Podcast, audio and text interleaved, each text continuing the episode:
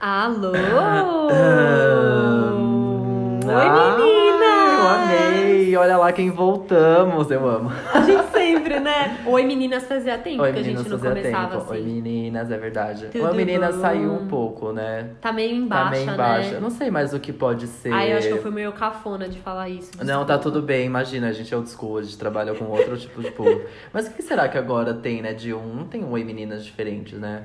Hum, qual que é o, qual que é o da vez? É, não sei, não, não vem O nenhum meme na da cabeça. vez? O meme? É. Ai, não... Porque o Oi Meninas foi um grande meme também, né? É. Mas o meme da vez é o louquinho meu, né? Ninguém vai. É. Ô louquinho meu. Começar o podcast É. assim, Ô né? louquinho meu.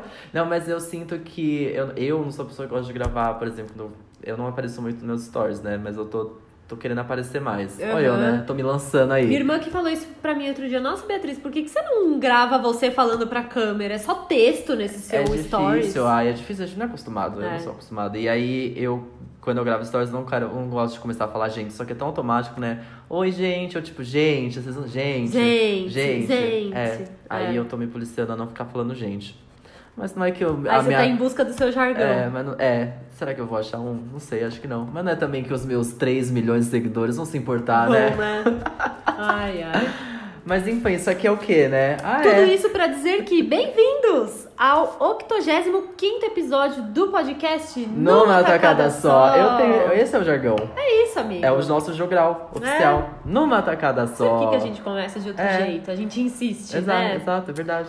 Ai, É ai. Numa Tacada Só. Bom, esse é o podcast que você escuta toda sexta-feira no Spotify, no Google Podcasts, no A cada 15 Deezer. A cada dias. 15 dias, né, amiga? Você tem que... Obrigado. É por isso que eu tenho a B na minha vida, gente. é por isso porque... que nós somos uma dupla aqui. Exato, porque vem me corrigir. A cada 15 dias, gente, desculpa. No Spotify, no Deezer, no iTunes, no Google Podcasts ou qualquer outro agregador de podcasts que você use, certo?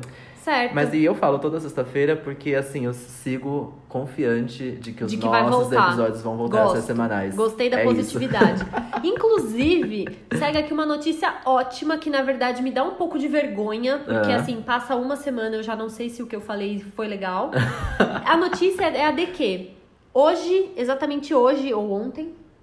Enfim, essa semana, semana. entraram todos os nossos episódios no Spotify. Ai, a gente é muito. Gente, a gente é muito Beyoncé, né? Muito, É muito- Quer dizer, muito. Beyoncé le- lança o Lemonade finalmente, depois de três anos. A gente falou, vamos fazer igual. Depois de quase três anos, tá bom, vamos, lá, também. então tá bom. Quer Toma trabalho, aqui. você quer conteúdo, então toma aqui todos os episódios. É verdade, gente. Agora nós temos todos, todos. Todos os 85 episódios estão disponíveis no Spotify. Eles sempre estiveram no SoundCloud Sim. e nos feeds do Deezer, Do iTunes, do iTunes, Google do Google Podcasts. Podcasts, mas o Spotify ainda tá faltando, mas agora conseguimos, estamos Ah, lá. a gente conversou, né? A gente entrou num acordo. Nossa, o Spotify é uma empresa Nossa. que nos abraçou. Pois é, aí até outro dia, essa semana mesmo, um seguidor postou que tava ouvindo, tipo, sei lá, o episódio 12. É, eu vi. Aí eu mandei pra ele, nossa senhora, que vergonha. Porque dá, né, uma vergonha. Era um episódio, inclusive, sobre La La Land. Olha Faz isso. um tempão já. Faz bastante tempo. Faz um tempão. Mas, Vamos mandar um enfim. beijo pra ele no, no momento aqui. A gente pega o Vamos. nome, a gente vai mandar um Não me beijo. arrependo, tá? de- das coisas que eu falei. Quer dizer, po- pode até ser. Algumas desculpa coisas podem ter coisa, mudado, a gente evolui, isso é importante,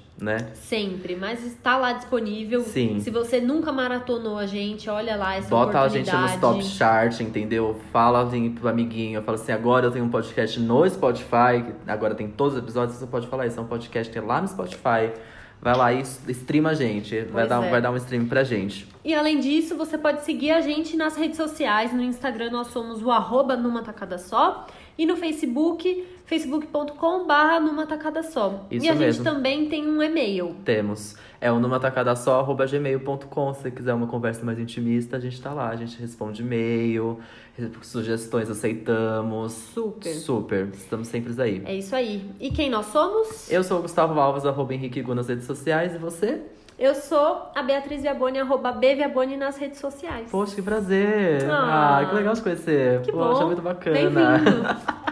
então vamos com beijos. Vamos. Você tem muitos beijos. Eu tenho muitos e eu quero começar Começa. com o seguinte beijo e o seguinte pedido. Gente, essa semana foi aniversário do Gu! Ah, é verdade. Então, ó. tchau, pum, pá, tchum, tchá. Ah. Quero já deixar aqui meu beijo pra você. Ah, muito obrigado, Tá, feliz viu? aniversário. E falar pra todo mundo ir lá no Instagram dele, arroba Henrique Gu, e deixar parabéns pra ele. Isso. Vocês não me decepcionem, hein? Ah, eu tô aceitando esse biscoito, gente. Bora Não lá. é? Comenta na minha foto. Inclusive, é, esse não é um beijo, mas ele pode se tornar. Eu amei o parabéns que a Ana Gabriela te deixou no Facebook.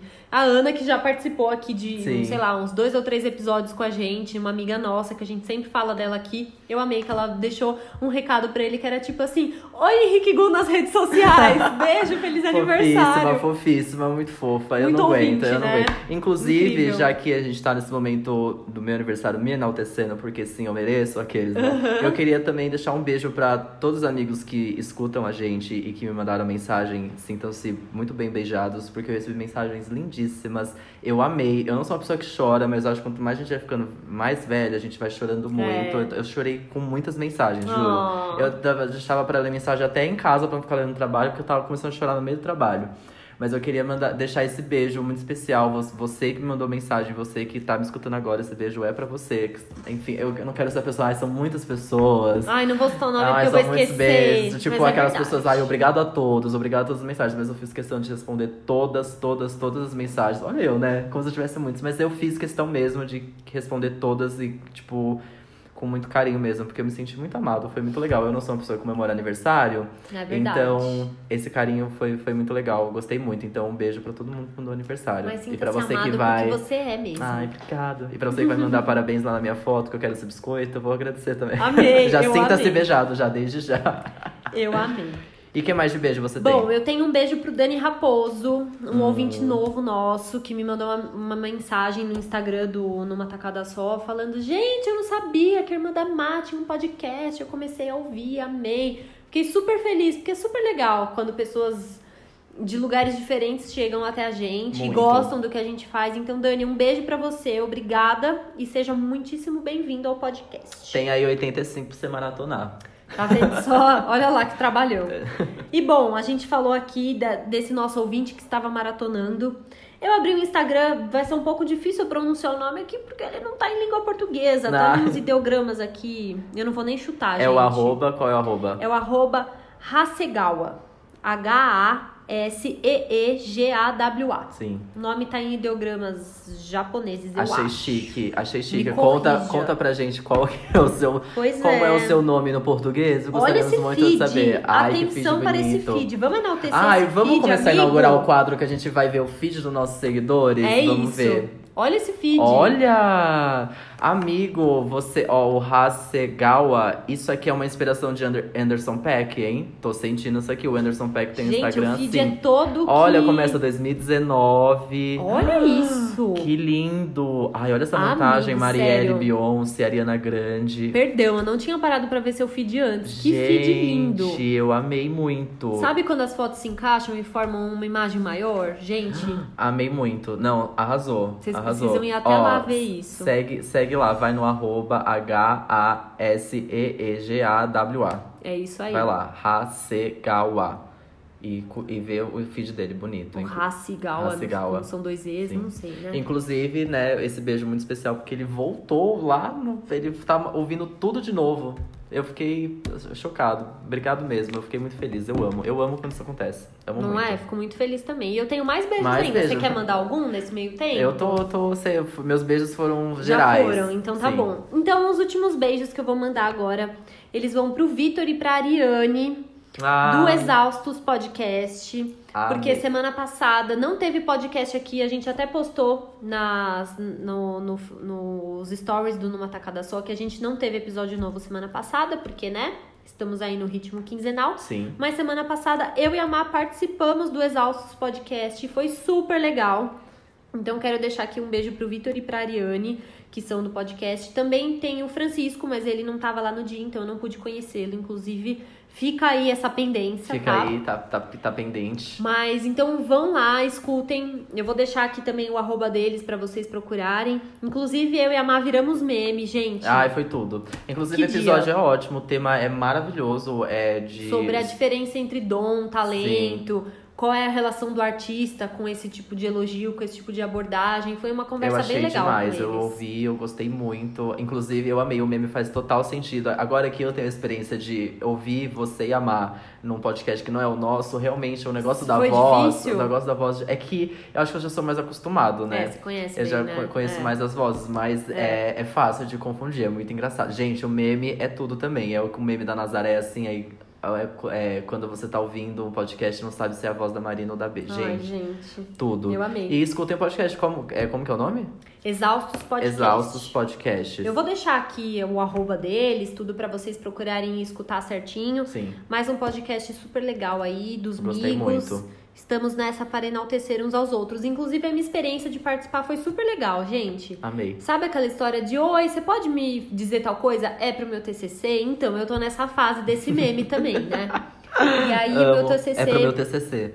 Eu Total. juro. Eu não sei se eu comentei aqui já, eu não tô lembrada, mas o meu TCC está sendo sobre podcast. Estou fazendo Perfeita. um TCC na pós só sobre isso, então eu tô no processo de conversar com alguns podcasters, entender como tem andado esse cenário, principalmente nos grupos de nicho. E eu fui lá mais pra conversar mesmo com a Ariane e com o Vitor, pro TCC de fato. E fui pega de surpresa do senta aqui, grava com a gente. Então, Já que nossa, está aqui, podcaster, vem aqui participar. foi assim antropológico, Gostei. sabe? Foi bem legal. Obrigada, Gostei. gente. Foi muito legal participar com vocês. Valeu pelo convite. Amei. E eu quero deixar um beijo pra Ariane também, que já. Ai, que, ó, queridíssima, né? queridíssima, um amor. Arroba Love Maltini. Amo. E Mas aí? beijo, beijoqueira hoje. Tô hein? demais. Acabou? Tô- nossa, tô- Nossa, pode andar o Gastei, programa? gastei tudo A aqui. gente pode andar o programa então, Fica né? à vontade. Me conta o que você aprendeu essa semana. Ai, amigo, tá difícil. Tá eu não difícil, consegui não- pensar em nada. Ah, mas você aprendeu, certeza você aprendeu alguma coisinha. Eu Ai, vou conta contar o o, meu primeiro, também. eu vou pensar então, mais, o meu eu vai. vou contar que o quê? Eu apre- fiquei me perguntando, né? Teve aí um almoço de Páscoa nesses 15 dias que a gente não se viu. Uhum. E aí eu falei, nossa, né? O feijão, feijão, feijão carioca. Você já se perguntou também por que o feijão carioca se chama feijão carioca, sendo, Sendo que, que ele não é. Exato. Ainda gostam mais de feijão Eles preto, gostam do né? feijão preto e não do feijão marrom. E o feijão carioca, o feijão marrom, ele não é do Rio, ele é de São Paulo. Você já se perguntou isso? Nossa, já se aí? perguntou? Não. Então, eu me perguntei muito e eu quis saber o que, que aconteceu. origem. Por que, que é isso? Porque tem a, a grande lenda, eu acho, né? Porque por ser mais conhecido de feijão carioca é pela, pela cor dele e pela cor de pele, tom de pele dos cariocas. Não sei, era uma coisa que fazia relação.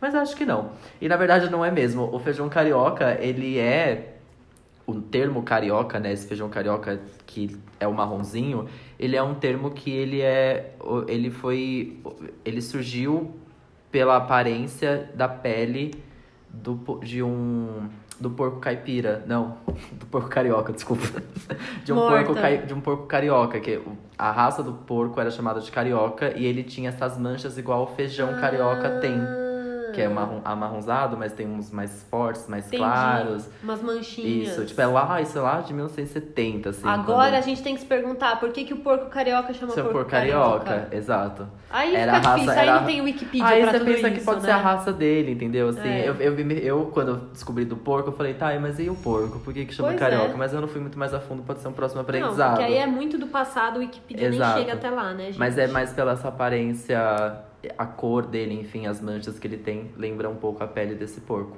Curioso, É. gostei. De porco carioca. Olha lá que coisa. Não faz tanto sentido, né? Pra É, gente é uma não. coisa tão distante, né? Pois que é. a gente não consegue fazer essa associação tão rápida. E eu não chamo nem de mesmo. feijão carioca. Você chama de feijão carioca, eu chamo de feijão.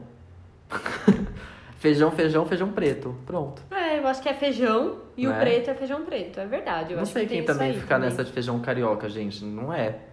É feijão, É, no final das contas. É verdade. Não é? Tá. Lembrei de uma coisa. Ah, tá vendo? Com certeza. O feijão ia te inspirar. Tá vendo? Obrigada, viu? E eu nem gosto muito de feijão marrom, sabia? Não gosta? Eu gosto mais de feijão preto. Eu curto muito os dois. Eu não como muito feijão, na verdade. Nossa, assim, eu eu como como. muito. Se eu se falar, ah, só tem feijão, beleza, vamos lá. O jovem que mora sozinho tem mais dificuldade em comer feijão, né? Porque feijão é difícil trabalho, de fazer, dá né? trabalho. Verdade. Mas Aí você vai pra casa dos seus pais, você vai correndo comer eu, nossa, eu feijão. como muito feijão. E às vezes os restaurantes, tudo que tiver, se eu, se eu num self-service Então, alguma coisa, eu eu, acho coloco que um como feijão. eu moro com os meus pais, minha mãe sempre faz feijão, e eu tenho a possibilidade de comer feijão em casa, eu nunca, se eu vou num quilo, eu nunca pego feijão. Nunca. É, dá pra pular, né? É verdade. Nunca. É, eu tinha isso também. Porque aí às vezes eu não pego nem o arroz também, eu vou trocar por um escondidinho, É. por um soufflé, por algum outro tipo de carboidrato, Sim. entendeu? Uma coisa mais diferente daquilo que eu Já tenho que em você não casa. tá comendo comida de casa, né? É. Faz sentido. Mas se tem farofa, eu como feijão. Ai, fica uma Eu delícia, amo né? arroz, Faz feijão e farofa. massa. Mas só o arroz e o feijão não é assim, tão ó. atrativo pra mim. Que doideira, né? A farofa faz toda a diferença. Não, e o que que é um arroz, feijão e ketchup? Assim, eu- gosto... Really? O quê? Amigo! Eu já gosto de um arroz e ketchup. Nossa, fa- faço a festa. Faço um risoto de ketchup. Perfeito. Arroz Com- e ketchup. Arroz e ketchup. Com o feijão, o- a misturinha no caldo do feijão com ketchup, uma coisa Ai, que só bra- só o brasileiro consegue É atingir. sério? É muito bom. Nossa, amo, amo. A mistura. Ai, não sei se eu posso dizer que eu vou tentar.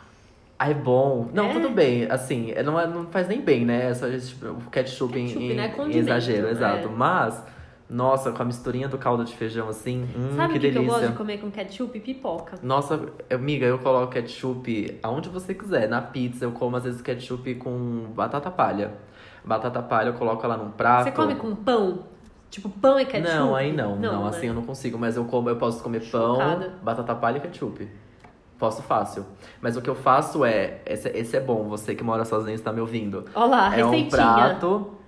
É um prato que você vai colocar a sua Aham. comida. Você coloca a batata palha em cima do prato, assim. Chua. Tá, caminha de batata Caminha de palha. batata palha, no, se você quiser preencher o prato inteiro, show. Aí você taca ketchup em cima, assim, você faz, mexe, tipo, mexe não, né? Você coloca meio que geral, assim, na batata palha, preenchendo meio que o prato. O que acontece? A batata palha, ela vai ficar grudadinha por causa Vai. do... Você consegue Vai dar comer... liga. Vai dar liga, você começa a comer de garfo. Como de garfo, inclusive, isso. Meu Deus. é muito sódio, Nossa, né? se minha mãe escutar isso, ela me mata. Mas ela já viu comendo É isso muito também. sódio. Mas Nossa. é uma... É larica, chama. A delícia. Amo. Porque gruda. Nossa, fica É, perfeito. com, com ketchup eu não tenho isso, não. E na verdade, acho que você é a pessoa que eu conheço que tem.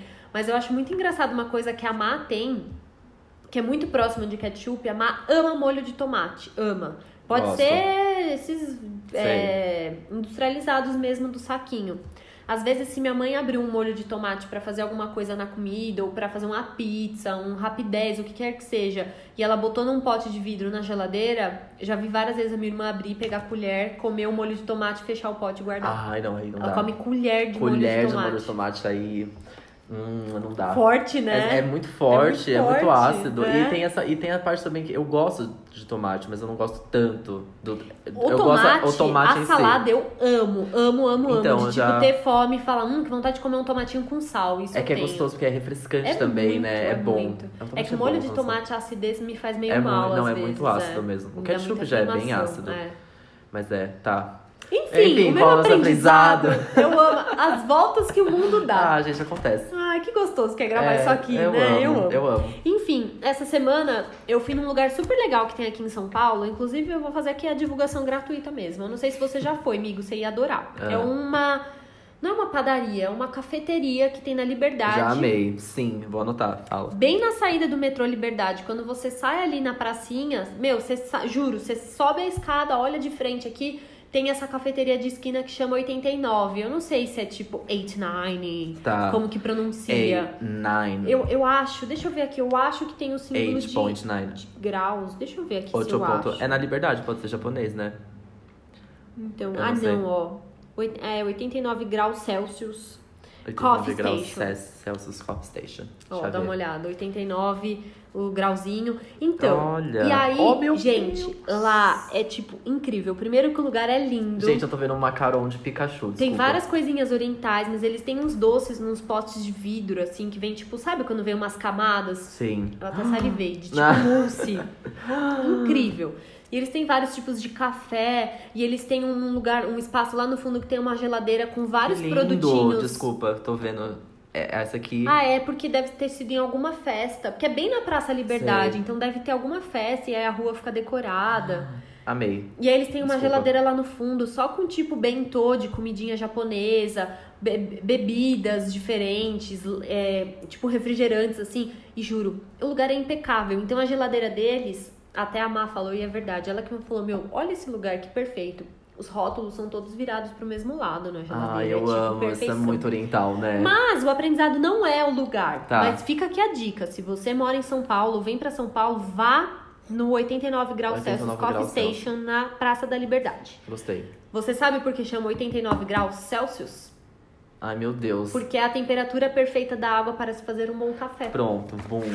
Não é legal? Amei! Eu amei. Gente! Na verdade, gente, se eu tiver errado, vocês me corrijam. Foi um amigo que me contou. Eu nem joguei no Google. Eu confiei na pessoa, tá? Não, faz Mas não é sentido. faz sentido seu 89 graus Ai, Celsius. sério. Ai, Olha eu esses amei. docinhos Quer no dizer, pote, você. sabe? Ai, olha isso. É um É muito coraçãozinho. perfeito. Ai, meu Deus. Ai, que vontade de ir lá agora comer. Lá é muito gostoso. Ai, eu, eu amo cafeteria. Amo. Lá é amo, bem amo. mara. É meio difícil de sentar, porque é muito cheio. Imagina, é tipo o ponto principal da liberdade, né? Sim. Você sai do metrô, você cai dentro do negócio. Então é existe um bom, existe um boom das cafeterias agora, É, né? Em, em é. São Paulo, as de Pinheiros, as, a- aqui do centro, Jardim do Centro. É.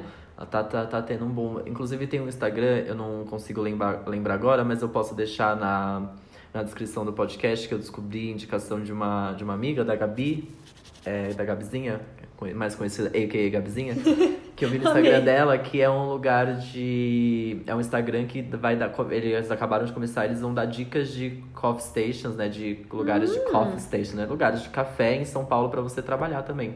Que são Que perfeitos, que, legal. são bons pra você trabalhar. Porque tem muito isso, né? A galera trabalha muito em... Em, é, Em cafés, né? É verdade. E achei muito legal. Eu vou deixar na descrição o nome do, do Instagram pra vocês verem, porque eu não lembro agora de cabeça. E eu não consigo ter acesso ao meu celular. Arrasou. Tá bom? Bom, então é isso. aprendemos, né? Aprendemos. Nossa, acabou o programa. Gente, obrigado. um A gente beijo. já falou bastante, Nossa. né? Mas vamos que tem bastante Tem, ainda nossa, tem mais ainda.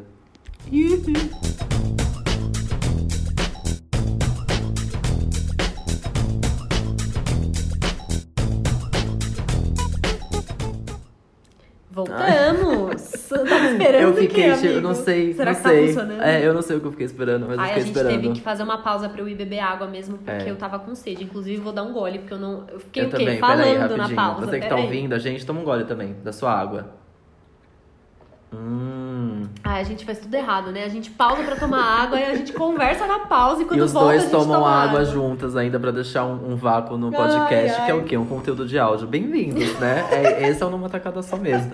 Ai, a gente Bom, tá em casa. Esse é o nosso bloco Rapidinhas, é aquele momento do programa que a gente seleciona as principais notícias e acontecimentos do entretenimento da nossa vida, filtrados por nós mesmos. É isso, É, pelo só- nosso gosto pessoal. Só o que a gente quer falar mesmo. E eu preciso falar, barra, amigo, desabafar, barra assim, sol, assim, eu preciso soltar isso do meu coração.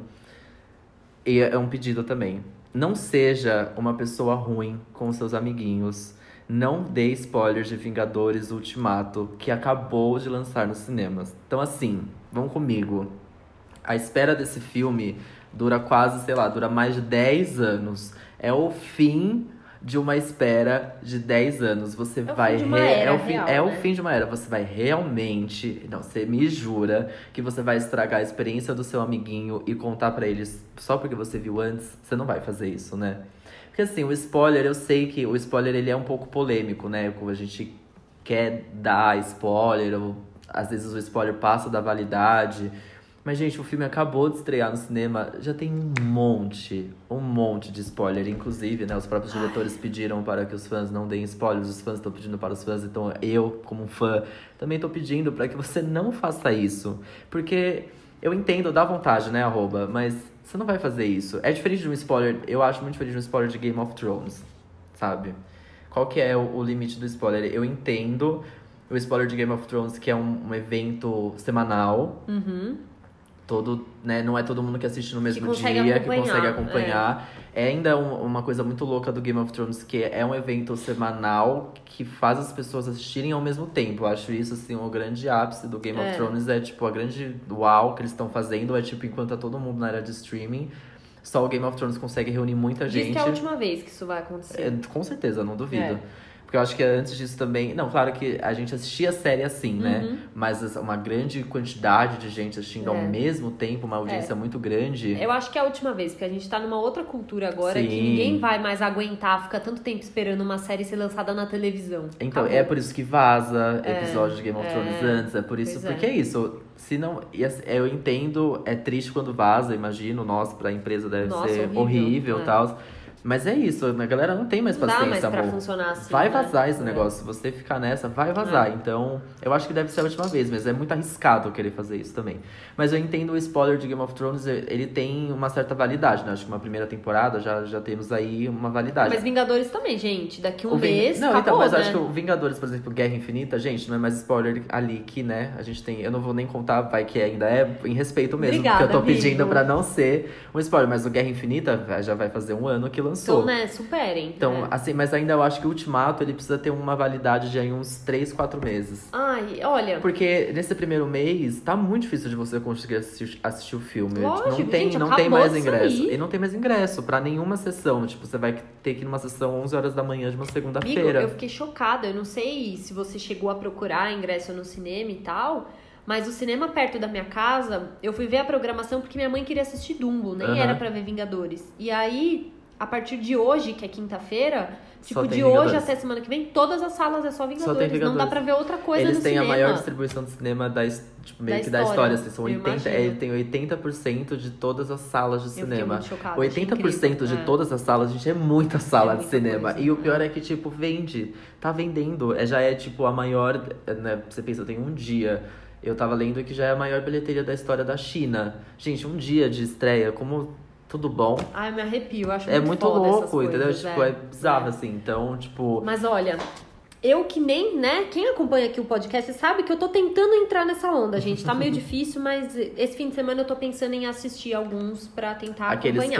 que a, a Ana. Aqueles que, três, É, é. a Ana que participou aqui com a gente. A ela Ana deu. muito citada, Amo. né? Ana, mais uma vez citada, porque ela deu uma lista perfeita de filmes que você pode assistir pra entender, chegar no Vingadores Ultimato e entender todo o universo da Marvel, sem precisar assistir os 21 filmes, né? Pois é, quando a gente gravou sobre Capitã Marvel, a gente já tinha feito uma listinha resumida, que não Isso. eram muitos. Aham. E aí ela me mandou, eu não sei se eu comentei isso aqui, ela me mandou um tweet do Omelete, que era com uma entrevista dos próprios diretores do filme. Tô até com o texto aberto aqui.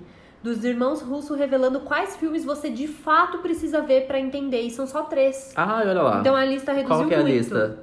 É, Capitão América, o Soldado Invernal, Sim. Capitão América, Guerra Civil e Vingadores Guerra Infinita. Pelo menos Nossa. esses três. Então eu tô pensando em ver esses três. Olha, o Capitão América é bem importante. É? Vocês estão sentindo isso? Nossa. Pois é, meninas. Não é Enfim. Enfim, tá. Tudo pra dizer que, né? Vocês viram aí, tô tentando ainda assistir. Cara, até eu, que se for impactada por um spoiler, eu não vou entender o spoiler, eu já tô de saco cheio. Quantos anos vocês Não, têm? é, gente, Vocês estão na amor de quinta Deus. série. Que necessidade de ficar mostrando que, ai, cheguei primeiro, já vi, sou muito Sim. exclusiva, ai, porque eu vi antes, porque eu fui convidada, porque É eu ganhei ingresso, isso. eu fui na cabine. Ai, que inferno! Que sa- Não, é tipo saco. assim, é, a- é esses momentos que a internet, na mão do ser humano, ela precisa É. acabar, às vezes. E a porque... Má também postou nos stories dela hoje, tipo, gente, que filme que eu assisto? Porque eu e ela estamos perdidos igual. E as pessoas começaram, Começaram a dar responder. spoiler. Eu vi com com spoilers. spoiler, ela tá tipo, gente, eu, Eu nem vi que ela postou. spoiler. Eu vi que a Paty, a Paty, nossa amiga, também postou, ela recebeu um spoilers do Guerra Infinita quando ela É. tava indo assistir o Guerra Infinita. Gente, Tipo, olha que maldade. de casa pra ir pro cinema. Olha mano, que. ma- sério. Nossa, a pessoa que faz isso, juro, ela não tem, não tem As noção. pessoas são ridículas. Não tem noção, juro, é bizarro. Mas é um, eu, eu, eu fiquei meio assim quando rolou a, toda a carta aberta do- dos, dos irmãos Russo, que são os diretores do, os diretores do filme, os próprios, o próprio elenco e tal. Eu falei, nossa, gente, entendi, mas imagina, né? Até parece. Eu, eu, no meu trabalho, tive que pedir pra uma pessoa apagar, pra minha amiga, pra Jéssica, apagar um dos comentários dos vídeos do meu trabalho, no canal do meu trabalho, Porque senão você ia ver. porque eu vi, eu li duas. Você vai eu li, moderar, fazer seu trabalho e ser impactado. eu li três nomes, né? Eu li. É, Eu, li, eu fui ler os comentários, que eu precisava ler os comentários do, do vídeo. Eu não acredito. Eu cheguei no comentário, eu li três nomes, eu me toquei de que ele tava. Juro, era um comentário de três linhas, que eu não li, mas a Jéssica, que apagou pra mim, me disse que ele contou o filme inteirinho em três linhas ali, ó. Ele contou exatamente tudo Sabe o que ia acontecer. Que eu? Vai tomar no cu. Saco! Eu tô no meu papel de Gente! desespero. Eu fiquei chocado. E aí eu, no meu trabalho, eu acabei O produzindo. ficou todo amassado. Ficou mesmo.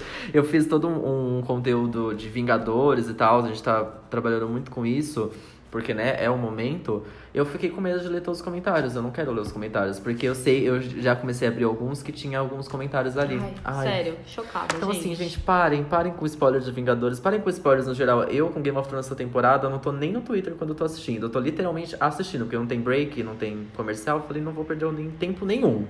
Então, eu nem mexo no Twitter, nem vejo depois. Fico comentando bem pouco até com meus amigos depois, enfim.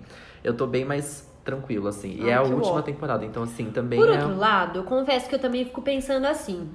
As pessoas são um bando de pau no cu? São. Mas no, no fim de tudo, tá, a pessoa, porra, tá contando o filme em três linhas. Tipo, beleza, mas tá bom, gente, calma, é só um filme. A experiência ainda vai ser legal mesmo com um spoiler. Eu penso assim porque eu tô ouvindo Não, várias coisas e eu vou assistir agora e eu tenho certeza que vai ser incrível porque, né? Sim. A experiência é outra, mas ah, não precisa fazer É, isso, né? Eu acho que só estraga um pouco. O problema desse spoiler, eu acho que estraga um pouco a experiência, porque existe uma, um, Uma expectativa. uma né? expectativa de como. O que, que vai. se resolver, o que, que vai é, acontecer, como é. de fato vão se resolver. Porque não Ai, tem. a gente- eu não consigo imaginar num caminho que eles sigam pra. Claro, a gente tem todas as teorias, mas. Eu preciso ver, assim, com o que É, eles pensaram que, o com, o desdobramento né? disso, entendeu? Então, se eu souber antes, estraga um pouco a experiência, mas. Mas é- eu entendo, assim, também, claro, que assistir vai ser incrível, é o fim de uma era, enfim, tal. Mas enfim, tô bem chateado aí com a internet nesses dias e vai ser louco, porque Com vai, razão. eu preciso assistir logo, eu vou demorar pra assistir esse filme, de certa forma, então eu tô meio tipo, ai meu Deus, o que eu faço? Enfim. Inclusive, acho que a gente já pode até falar, o nosso próximo episódio é sobre Vingadores, Ah, é né? verdade, não, até fica Anota aqui. aí. É um episódio ainda em produção, mas tá prometidíssimo já. progress. Já tá prometidíssimo que o nosso próximo episódio é de Vingadores. Com Fechou. certeza, a gente precisa fazer isso. Fechadíssimo. Bom, um outro assunto também, eu trouxe uma dica. Faz tempo que eu. Não, acho que a gente dá dica, assim, geralmente, mas eu- é uma dica bem. Dica, dica, dica mesmo. De música. Olha, Faz- de faz- música faz, faz um tempo. tempo, eu dei eu de acho, né? café hoje, ó. É, ó, então eu acho que eu lembro, a última foi o Se Joga Charlie, que era de série, então tá aí um- música. É. Eu tenho ouvido. Bom, eu gravei um, um, um podcast, eu estou gravando um outro podcast também, gente, chamado TNT Cast. Tá? Você escuta. Prestigiem o Gu. Vão lá ouvir o TNT Cast. Temos já agora na sexta também, o dia que o Numa Tacada só sai, é o, é o nosso 11 primeiro episódio. E no episódio dessa semana a gente gravou sobre a Billie Eilish, que é uma cantora aí nova que tá tipo um hype bizarro, um hype muito grande em cima dela. E eu, e eu tava muito por fora, assim, tava. Tava pra mim é um delírio coletivo. É, então, a gente até comentou sobre, É. nossa, Billie Eilish, né? Tipo, delírio coletivo ou sei lá o que tá acontecendo. E, né, e aí eu fui entender mais a Billie Eilish, né? Não só pra gravar o programa, mas eu tava curioso pra entender o que tava acontecendo Uhum. com essa menina, que, esse, que hype é esse. E aí, muita coisa faz sentido, é uma menina muito foda, 17 anos, ela faz todas as músicas com o irmão dela, mas ela tem uma vivência meio, tipo, filha de atores de Hollywood. Então ela foi estudada, ela foi educada em casa, ela tem, tipo, essa aproximação, essa veia artística muito, muito viva nela, desde sempre, desde os oito anos ela faz balés, aquela... Ao mesmo tempo que ela é muito dark também, assim. Então, tipo, esse último álbum dela, que é When, When We Fall Asleep, Where, Where, When We All Fall Asleep, Where Do We Go? Né? Quando a gente dorme, onde a gente vai. É um pouco sobre, tipo, sei lá... é, ele- eu vi uma entrevista que era sobre paralisia, os demônios da paralisia do sono. Meu Deus. Inclusive, eu contei minhas experiências de paralisia do sono no TNT Cash. Vão lá ouvir, porque eu já tive paralisia do sono duas vezes, é bizarro. Eu nunca te Chocada. contei? Acho que não, vou ter que ir lá ouvir. É, é bizarro, é bizarro. Digo uma coisa, é bizarro e parece coisa do demônio mesmo, assim, é, é horrível. É Chocada. tipo. É horrível, as duas vezes foram horríveis e eu já ouvi também. é, uma das, das minhas amigas também já teve paralisia do sono e o dela foi pior ainda do que o meu, então tipo, fico chocado. Então esse, esse álbum é um pouco sobre isso. Tem toda uma coisa muito artística. Pensa assim, ela não é uma mina. é, nossa, vivência, ela não sofreu bullying, ela não foi pra escola. é, ela teve uma vida ok. Mas isso também dá Mas outra ela, experiência. exato, mas né? ela é tão genuína nas coisas que ela faz porque ela tem música sobre o bicho papão embaixo da cama dela, sabe? Uma coisa tipo assim, Porque é. é isso, é o que ela. é- Mas é tão genuíno que fica legal. E no fim das contas, o álbum realmente é muito bom. Ainda não entendo o hype muito grande em cima dela, mas é um álbum realmente muito bom. É uma menina muito boa, nova, enfim. Mas pra fazer, né, chegar na Billie Eilish ali e tal, eu fui ouvir outras pessoas novas, porque eu, quando eu comecei a ouvir Billie eu falei, nossa, eu não tô ouvindo tanta gente nova. E aí eu comecei a ouvir Liso. Eu não sei ainda falar o nome dela. Liso, Liso, Liso, Liso. Não sei. Mas é uma menina nova, uma cantora nova, mega plus size, mega tipo body positive, assim, negra, que tem uma voz surreal. Ela acabou de lançar um, um álbum. Eu tô sem meu celular, vê se, vê se você consegue ver no, no Spotify pra não falar o nome errado. Porque eu acho que é Cause I Love You, o nome do, do último álbum dela. Deixe-me ver. Ela tem um. Ela já tinha um, um, single bem bombado, não muito aqui no Brasil, mas lá fora tava bombando muito, chamado Juice.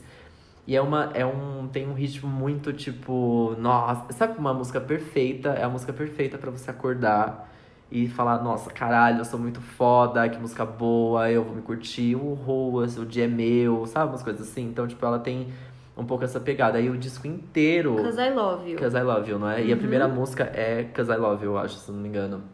Cause I Love é, You. Nossa, é lindíssima, uma voz, assim, que eu, tipo, eu tô, assim, abismado com o poder vocal e o poder musical dela, assim, achei muito foda. Que ela tem. Que ela é. Ela é lindíssima. Ela tem, nesse CD tem parceria com a com a Missy, Missy, Missy Elliott e com o Gucci Mane também. Eu não gosto muito do Gucci Mane, mas tá aí, enfim. E ela cantou com a Janelle Monet no, no Coachella desse Ai, ano. Então, assim, ela, ela é bem. Eu gosto, nossa, eu gostei muito, juro. As músicas dela é tipo para você se sentir bem. E a voz dela é uma coisa tipo, meu Deus do céu, bizarro. Achei muito Ai, foda. Procurar. Então vão ouvir. Nossa, Liso. não tô ouvindo nada de novo. Então, mesmo. eu também não tava ouvindo nada é. de novo, isso me incomodou quando eu me toquei disso. Eu fui é. ouvir. Então fica aí, Liso, Cause I Love You. É um baita, baita discão, é muito gostoso. Nossa, ó, pega a estrada e vai. Ou só acorda. Quando você acordar, coloca a primeira música, ou Juice, que é a, a babadeira, e vai nela, que é bom. Amei, amigo. Bom, e eu acho que o nosso último assunto aqui é um filme em comum que nós dois assistimos. Ah, é? Mais um filme original Netflix, Date Perfeito. Date Perfeito, mais um Noah Centineo, porque sim, pois pode é. fazer o que quiser, mas que filme ruim, né? Ah, amigo. O que, que, você achou? Eu acho que eu, eu já fui, nossa, esperando tão pouco. É? Fui assistir, tipo, domingo à noite, uhum. assim, meio, ai, preciso desligar a cabeça. Perfeito, é perfeito pra isso. Super caiu bem. É, eu achei fraco. Só que é. É fraco no final das contas, é bem fraco. Ah, é uma história que na primeira cinco minutos você já sabe tudo que vai acontecer é, no sim, filme. Sim. É bem, é bem, nossa, eles devem quanto tempo eles demoraram para gravar esse filme assim? Eu senti muito que a minha impressão foi de que um filme que eles fizeram em cima do hype mesmo do Noah Centineo e da Camila Mendes. Sim. Tipo, vamos juntar o melhor dos dois mundos que a gente tem na Netflix, Mas que, que é desperdício a Camila Mendes nesse filme, né? Fala três palavras. É. Eu achei um pouco desperdício. E aí eu fiquei meio tipo, nossa, não foi um filme aqui, né, subestimando, mas que não teve uma super produção não, imagina, de vários meses, porque não. não tem nada de muito complexo. Mas eu tive uma experiência diferente, eu acho, porque eu assisti, eu tô tentando sempre assistir as coisas tudo com legenda em inglês. Legal. E o que é espanhol com legenda em espanhol. Caralho, os diálogos são muito rápidos, é. muito rápidos. Eu tive a impressão, juro, tipo, Jura? várias outras coisas eu assisto só em, em com legenda em inglês, tipo é, Queer Eye, eu só vi com legenda em inglês e, meu, tem uma expressão ou outra Sim. que a gente se perde, mas entende no, no contexto. Mas meu, esse foi uma dificuldade maior. Muito rápido, sério. É o jovem millennial conversando, é rápido. Quando conversa ele e o melhor amigo dele que trabalham juntos na lanchonete, você tá maluco. Juro, não Jura? dá pra acompanhar, é muito rápido. Eu não reparei nisso. É, eu não reparei. Doido. Nossa, que loucura, eu não tinha reparado. Mas é, é um. É que é isso, né? Eu acho que é o hype do Noah mesmo, esse filme. Claramente Total. ele existe para isso. Não, não vejo outro Nossa, só motivo. Dá ele. As campanhas da Netflix é, são com ele. Eu não tipo... vejo outro motivo. E inclusive adoro e eu aplaudo esse motivo. Continuo aqui dando é. biscoito pro Noah, porque acho ele foda, mas. Foda não, né? Gato. mas eu é, acho ele. É um fofo. É, o filme é. Ai, eu não sei, eu não fui esperando nada demais também, não. Mas, É. nossa, nos nossos contos eu achei, tipo, gente, meio que também falei, é isso, você descobre o filme nos primeiros cinco minutos, Sim. faz aquela roda toda. Aí eu achei que ia ter uns momentos, tipo assim, mais fofo, que eu falei, nossa, tipo, uma coisa adolescente a florescer em mim, assim, tipo, sofrer por um amor. Ou, ai, você fica, não, nossa, que filme chato. Aí tem o, o amigo gay que não beija na boca também. Eu fico É. incomodado com essas coisas, entendeu? É, mas Bota podia- um personagem gay, Isso. deixa. Vai para outros personagens também, né? Tipo, tem um personagem gay que parece super legal, explora ele, faz alguma coisa acontecer com ele pra ficar a história mais rica, É verdade, isso né? me Tipo, incomoda mesmo. Tipo, pô, vai lá, põe um personagem ne- negro, e e gay. Quase- Eu quase lá. juntei as duas palavras. se- Negrei. Se negrei, vocês personagem perceberam. negrei. E aí põe só pra cumprir, sabe? É, só então, pra e falar que lá. é inclusivo. Isso. Vamos, vamos dar profundidade, né? Vamos deixar Porque isso fica ali nos dois. E é chato, a menina é chata, ele tá chato, o filme é chato. É, por um outro muito. lado, eu acho que é um filme que também segue muito a linha do que a gente conversou muito no Para Todos os Garotos que Já Amei, que eu acho que esses filmes adolescentes agora eles estão tentando desconstruir algumas coisas. Sim. E isso é legal.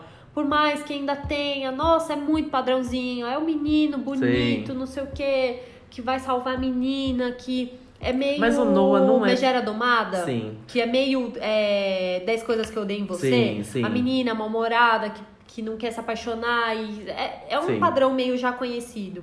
Mas por outro lado, eu gosto da personalidade da menina, de, da, da Laura Marano, de não ser super princesa, É, não, sim, de não é ser a garota popular da escola, que é um negócio que, meu Deus do céu, a gente tá há quantos anos tendo filme com isso, É, sabe? deve- Eu acho não. que quebra, quebra muito pouco, mas começa Não, a mas quebrar quebra. já. Talvez também não é um filme pra gente, né? Acho É, que faz não um- é, né? Não é. um mas assim, o Para Todos os Garotos que eu já amei não é um filme pra gente, mas eu amei esse filme. Ai, é muito fofo. Eu me... é. É. porque ele é fofo, ele tem uma coisa muito fofa. Mas também de, quebra, de quebrar algumas coisas, o Noah, ele não é o cara bonitaço, nossa, super bonito. Ele não é bonito, lindo, maravilhoso, rosto Mas perfeito. o mundo botou ele de galã Então, agora, agora sim, mas se você vê o. o- Não é Ele mesmo, não é, ele não. tem, tipo, várias é, é, Umas- marcas umas no rosto, pele, tipo, é. cicatriz. Isso é legal. Exato, sim. É que acho que é o fofo que deixou ele lindo, maravilhoso, mas pelo menos pra mim.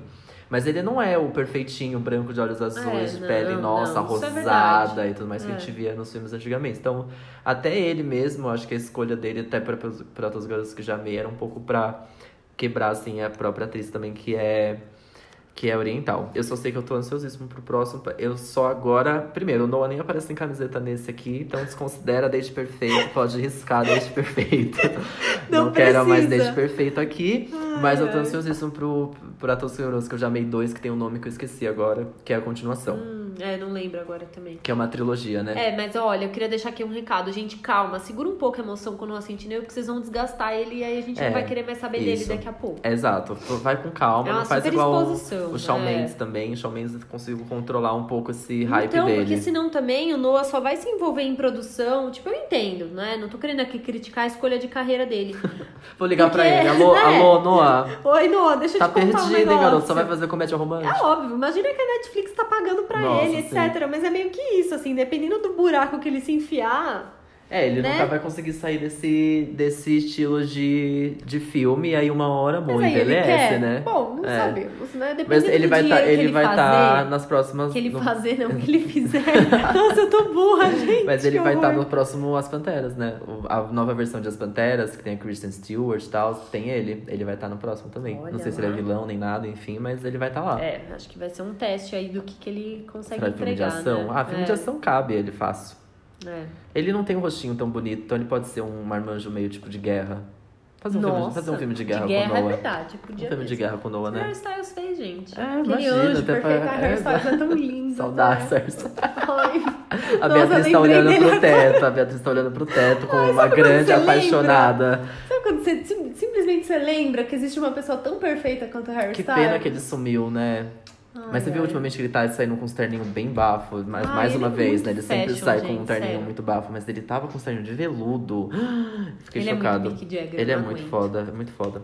Mas enfim, né? Mas é um entretenimento legal. Sim. Acho que você tá aí num domingo à noite sem nada pra Não, fazer. vale a pena, vale a pena, é gostosinho. Tá Né? bom, eu não, eu não vou ser chato. Mas o No Sentinel não aparece em camiseta, então já fica aí com as expectativas baixas, tá?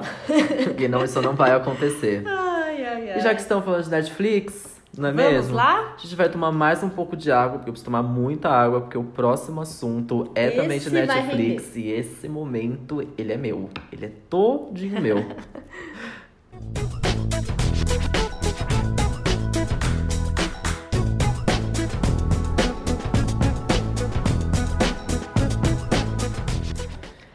Voltamos! Uhul, voltamos, nossa. Prontíssimas para falar muito, muito. O Gu já tá com os braços pro Gente, alto. tchá, tchá, tchá. Vamos Pode, pode. falar de Homecoming. Homecoming, sim. É um episódio que eu, 85 episódios Amigo, depois. é muito seu episódio de aniversário. Nossa, é mesmo. E digo mais, né? Nossa, a gente. Não, vou falar já, digo mais. É um episódio do meu aniversário, é o show que eu estava no meu aniversário Então, ano passado. Pronto. Acabou, gente. Obrigado e Esse até é o próximo presente. semana e até o próximo podcast. Amei. Não, a gente tinha que falar sobre o Homecoming depois de 85 episódios. Eu falo muito de Beyoncé aqui. Eu, né, vocês sabem, falo muito mesmo, tô nem aí. Mas esse, esse episódio aqui é todinho meu. Porque finalmente a gente tem um filme da Beyoncé que não esteja numa plataforma HBO nem nada. Tem um filme Beyoncé no Netflix que todo mais gente tem acesso, nem todo mundo, mas mais gente tem acesso É. que é o Homecoming, que foi lançado agora no dia 17 de abril.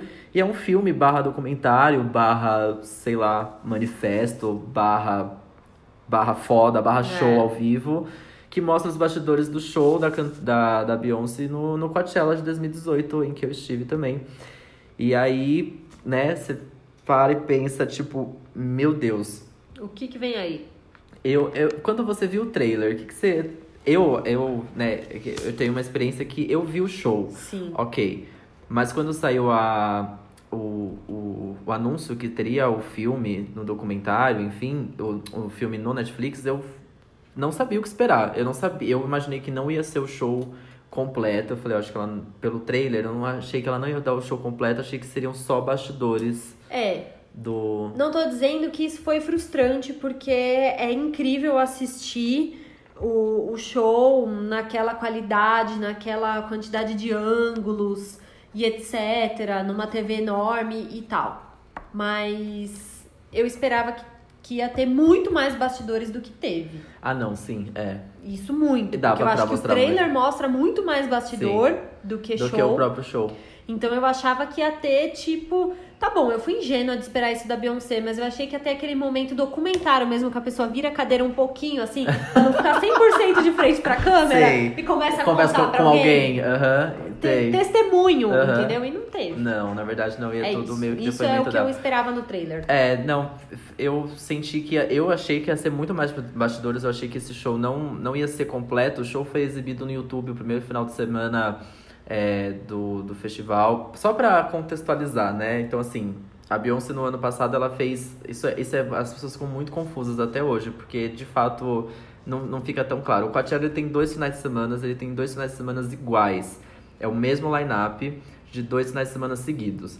Então a Beyoncé ela tem no, no, no, no, próprio documentário são dois shows, por isso que ela tem dois tipos de look. Então ela fez o primeiro final de semana de amarelo e o segundo final de semana é o lookzinho dela rosa, é o final de semana que eu estava lá também. Então tem a mescla desses dois shows completos no, Uhum. no Coachella. O primeiro show de amarelo foi exibido no YouTube ao vivo no dia que o, que o show aconteceu. Então por isso que eu achei que ela nem ia mais, tipo, explorar mais esse show completo. Mas que bom que ela explorou, porque eu tinha esse show só em torrent. E agora eu consigo ver ele em alta qualidade em muitos anos. torrent, Nossa, em né? muitos e muitos anos. Mas apesar que o próprio. é, o- as imagens do show de amarelo são muito parecidas com as imagens que foram feitas pro, pro Pra YouTube, pra transmissão, transmissão ao é. vivo. Porque essa mulher é tão foda que até pra uma transmissão ao vivo de YouTube, streaming de um festival, ela fez com que fosse do jeito que ela queria. Cinematográfico, Cinemata- É, né? tipo, do jeito que o show é montado. Porque depois que né, a gente vê o show, não é montado de, um- de- à toa. Ele existe toda uma direção para as próprias câmeras também, né? Os, os momentos que elas vão pra passarela, enfim. Mas eu sei que, enfim, tivemos Homecoming. E não só um documentário, a gente também teve um CD ao vivo. Isso foi foda. E aí eu não lembro uma última pessoa que lançou um CD ao vivo. É Porque você verdade. lançar um CD ao Lua vivo. Santana deve Exato, é, né? Sertanejo é tudo CD ao vivo, É. né? Mas uma outra diva pop que lançou um CD ao vivo, não consigo lembrar a última vez que eu escutei um CD ao vivo. E digo mais que bom que ela Nossa. lançou esse CD ao vivo. Porque a- além do show visualmente incrível, etc., as músicas, os novos Gente, arranjos. Os arranjos de fanfarra. É tudo aquilo, era tudo aquilo. Eu lembro do show ouvindo aquilo, eu, fui querer- eu inclusive tinha as músicas também num pendrive em MP3, Uhum. tipo show em MP3. É, Eu, eu queria ter aquilo, eu queria ter um CD daquilo mesmo, É? porque ela mudou todos os arranjos da música dela pra colocar esse show do jeito que ela queria. Inclusive, agora eu acho que tem música que eu gosto mais nesse arranjo Sim, do que exato, era. exatamente. Tipo, tem... ainda bem que tem isso num CD, porque como que vai ficar Sim. ouvindo? E um álbum de surpresa, ninguém esperava esse Pois álbum é. também.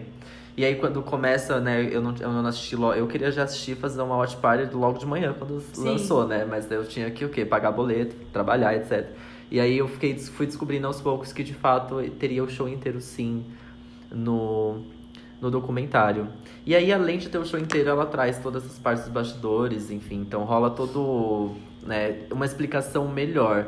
Eu acho que isso foi, foi muito importante dela. Eu, eu acredito que, claro, nada que a Beyoncé faz é desamarrado, assim, né? Mas eu acredito que a- o- esse documentário ela quis fazer, sim.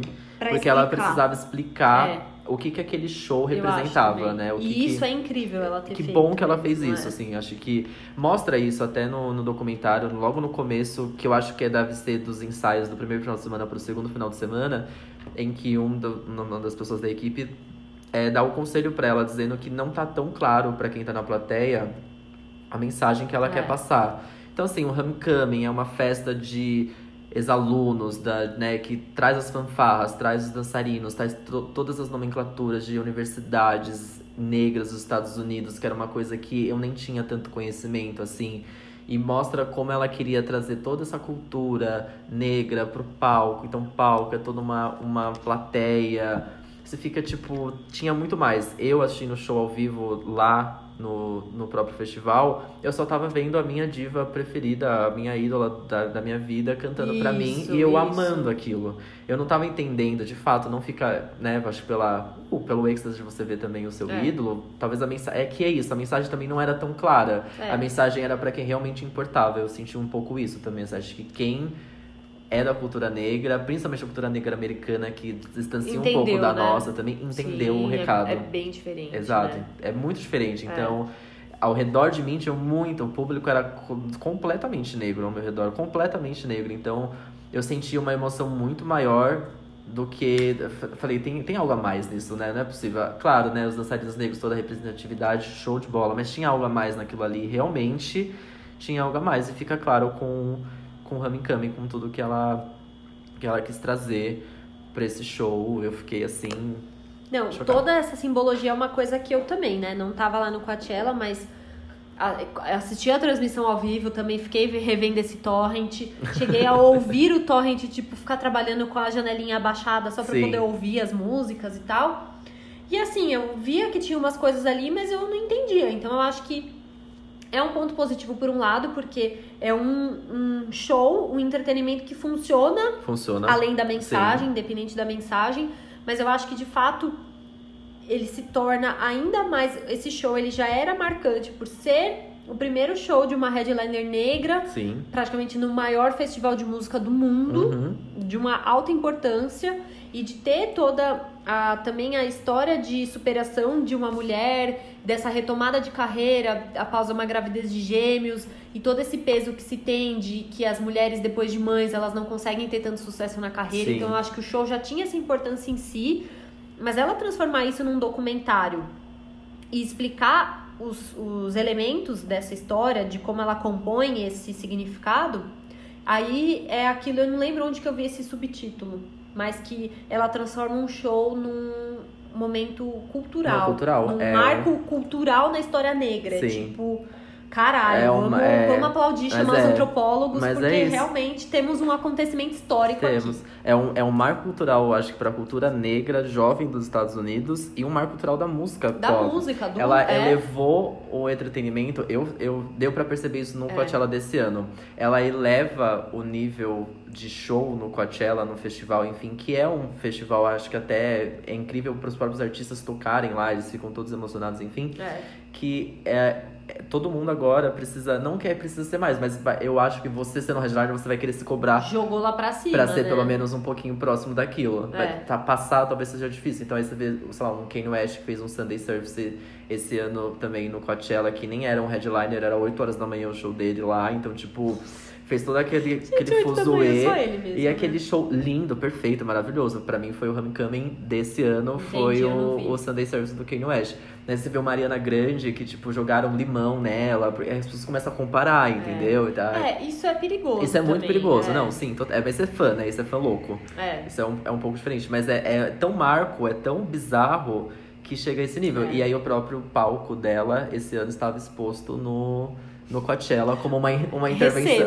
Como uma intervenção É. artística. Então, tipo, tinha a arquibancada dela É, ali. E não só, eu acho que ela joga o nível de comparação não só do Coachella quanto da música, mas eu acho que contribu a contribuição dela pro mundo pop é justamente virar agora e falar assim: vocês acharam que música pop não tinha significado? Aí, ó. Tipo, eu entendo a importância de todo mundo que fez músicas com não tanto significado, sei lá, uma Britney Spears, é um marco, É um da marco. cultura pop, Não não, tem como marco, negar. Uhum. Mas é virar e falar, vocês achavam que só rock passava uma mensagem, vocês achavam que só rap tinha uma Aham. mensagem política, toma aqui meu pop, meu pop conceitual, Sim. meu pop com mensagem, Meu né? pop elevado a outro nível, É. li- literalmente, assim. E ter, ter- Que bom, eu ficava, gente, eu olhava aquilo, eu falava assim, gente, essa mulher precisa estar documentando. Com certeza ela tá documentando, mas é. É. o que eu queria, eu falei, ela precisa documentar isso e ela precisa me mostrar isso depois É. do jeitinho que ela quiser, porque ela tem uma visão ótima pra mostrar as coisas e fica claro como ela mostra isso no filme, no, no Homecoming, que era desesperado, eu preciso ver isso e depois que eu terminei de assistir, depois que acabou o show, e eu fiquei falando isso por, por um ano, por isso que esse É. momento é meu. É, Porque é isso. finalmente agora as pessoas estão conseguindo Foi ver. assistir e entender, entender do que, pensar o que foi isso, tá lá, né? E o, do que, que eu falei por um ano, exaustivamente, porque eu nunca vou superar esse show. Porque ninguém. nin- Eu falava, ok, lindo, não duvido que tenha sido maravilhoso, mas agora as pessoas podem ver isso. Entender, Eu falei, né? nossa, e ainda ver com o olhar dela e com o jeito que ela quer contar É. como aquilo foi feito. Porque. Ai, amigo, fico tão feliz de você ter Então, sabe?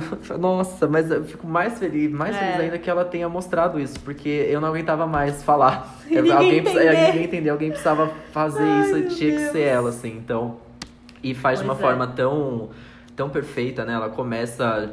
Eu acho a, a montagem do documentário, como, como passa por cada momento e a música que segue, a cada tema que ela fala, faz muito, Uhum. muito sentido. Tá tudo muito amarrado, Amarrado. ali. Então, tipo, já começa com show, já começa ela com toda uma roupa Nefertiti, só, só pra aquilo, ela começa o show no meio da passarela, vai, troca moletom, pá, começa arquibancada, ninguém tava sabendo que ia ser aquilo, É. todo mundo só viu o tamanho do palco e falou, nossa, o que que é isso? E aí, tipo, de repente, uma fanfarra, todos tram, trambo, é...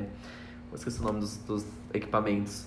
Dos, dos Trombone, trombone, tem. Enfim. Tem, tem violino, tem, várias coisas, tem tudo, tipo, tambores. exato. né? E, e, sei lá, com quase 200 pessoas no palco, a to- quase a todo momento, uma música ou outra, né, que sai ali, É. que as pessoas saem do palco. Então já começa assim, aí começa dela, cara, a, a, a voz, a, o áudio dela. Eu amei a forma como é contada, que é meio com áudios dela, né, depoimentos É. dela, com mensagens, eh, com as imagens dos bastidores. Mas a- eu me marca muito o momento que ela fala que a universidade dela foi a Destiny Childs e a vida Aff, foi a. Que coisa linda. Ela sempre quis estudar numa, numa universidade de negros, ela é muito. é, gosta muito dessa coisa de fanfarras, etc., da, que tem nas universidades negras dos Estados Unidos. E aí ela fala que não pôde, porque a universidade dela foi a Destiny Childs e a vida foi a, a professora. Ah, dá Ai, licença. é. Ela me tremi todinho. Eu falei, É. lá, tá vendo? Muito lindo. É isso, era é esse isso. tipo de explicação que também as pessoas estavam precisando. E aí mostra todo o que, tudo que ela pensou ali. Através desse show, não tem 200 pessoas à toa no, no palco, não tem aquela banda ao vivo com arranjos completamente diferentes da música dela à toa. É. Nada foi, foi à toa, assim. Então, tipo, você fica, nossa, que bom que é contado da maneira que ela quer, pelo olhar que ela quer. É. E acho que é super legal a gente falar sobre alguns elementos simbólicos, né? Que é toda essa, essa questão.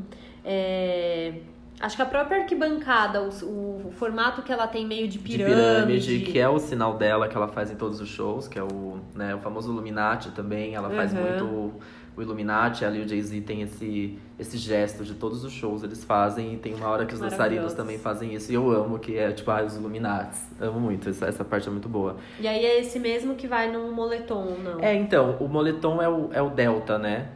Ele, mas pode ser também. Ele, ela tem toda uma simbologia com triângulo mesmo, né? Ela tem simbologia com. Ela gosta muito de brincar com coisas de abelha. Por isso talvez o amarelo de primeiro, né? Ah, é verdade. E com, com os triângulos. Ela tem muito triângulo nos shows dela, seja ela fazendo assim, ela traz isso. Mas aquilo ali talvez eu acho que seja o Delta mesmo, né? Que é o B Delta K. Que é a fraternidade dela. Maravilhoso. Imagina que, que né? Perfeito. Ai, queria muito fazer então, parte. ela cria uma fraternidade. É Pode isso, ter, né? quero, participaria, estaria lá, com certeza, conte comigo. Ela traz tudo isso que ela mesmo. É meio isso, tipo, tá, quem. quem eu, vi, eu vi isso, né? Tipo, ah, eu, o Michael Jackson é o rei do pop porque ele se intitulou rei do pop. Ela é a Queen Bee porque ela se intitulou a Queen Bee. Tipo, Sim. ela é a abelha rainha e, É. a, e, a, e a, a, o fandom dela chama Beehive, assim. Então você fica, né, que é colmeia. assim. Gente, entendeu? É Uhum. Eu porque é ela gosto que do traz conceito isso. da fraternidade, não só porque a gente sabe que é algo que a gente aprende nos filmes americanos, de que se tem essa coisa do time nas escolas, Sim. e tem as líderes de torcida, e tem a fanfarra, e tem todo o tanto que as pessoas compram a ideia não só das universidades como das escolas e vestem os moletões, coisa que a gente tenta. Moletões, eu falei, né? Gente, eu tô muito Tá burra, certo. moletons. Moletons. E coisa que a gente meio que tenta fazer aqui no Brasil, e meio que tipo. Não cara, dá, não dá. a gente não usa tanto. Tem faculdade que as pessoas já até Sim. usam bastante o moletom e tal. Eu tive da nossa, você teve É, também. eu também, mas, Mas não é um uma negócio coisa óbvia, assim. usa, aham, né? Sim. E aí, todo esse lance que, ok, é uma coisa da cultura que a gente já conhece, mas o lance da fraternidade pelo lance da fraternidade, de irmandade, Sim. de somos todos aqui irmãos. Essa coisa da- do acolhimento do grupo, da Sim, comunidade sim. negra. Ela traz. Isso é ela, muito foda. E ela deixa muito claro, né, o quanto ela queria. Primeiro que ela monta. é, ela tem as dançarinas dela, algumas das dançarinas já são dançarinas delas, mas ela, a maioria das outras dançarinas são dançarinas escolhidas por ela para entrar no- na ideia dela, né? Que é entrar. são dançarinas de dessas bandas de fanfarras, enfim, de universidades mesmo, que acho que nem Nossa, são mais universidades, mas são ex-alunas de É. universidades negras que participaram, né, de cheerleaders, que seja. Então ela traz todo esse elenco, escolhido um por um, que ela deixa claro isso, que ela escolhe É. um por um, de cada um deles. Traz todos eles, coloca ju- juntos eles, ela, ela eleva eles do tipo. Ela fala, né? Eu sei que eles conseguem ter um. co- é, chegar num tipo de dança incrível, eles têm uma linguagem corporal muito forte, etc. E realmente tem que ficar claro. Então ela traz todos eles, coloca todos eles juntos e ela fala assim: vamos ensaiar muito, claro, mas é pra gente se divertir, é pra gente levar o que a gente é É. pra lá e todo mundo que um dia já se sentiu rejeitado, eu amo essa parte também, todo É mundo já se sentiu rejeitado, que se encontrasse ali de alguma É. forma. Que é o tal do Black Excellence Exato, também, né? exato. É tipo, é literalmente a cultura negra elevada num, ar, num ápice, num máximo. É colocada assim. no pedestal que nunca foi colocada, né? Bizarro, É. bizarro. E aí tem essa parte que você até falou, né? Da, acho que da cobrança né, dela ser a primeira. Na verdade, ela me parece que ela se cobra muito, além de ser a primeira mulher Sim. negra a ser a, o headliner do Coachella, é a terceira mulher da história do Coachella a ser headliner também. Só que tem essa cobrança do tipo, é a primeira mulher negra, é um, ela cancelou um ano anterior porque ela teve filhos, então tem todo, bem toda essa cobrança da mulher grávida, sucesso pós-gravidez. E fica claro de como assim, eu vendo tudo, eu vi esse documentário acho que pela quarta, pela quarta vez. Morta. Eu fico vendo aquilo, eu falo assim, ela não precisava disso, ela Não. não precisava disso, Não. ela não precisava fazer isso. Porque se Não. não tivesse aquilo, ainda, ainda ia ser um show incrível.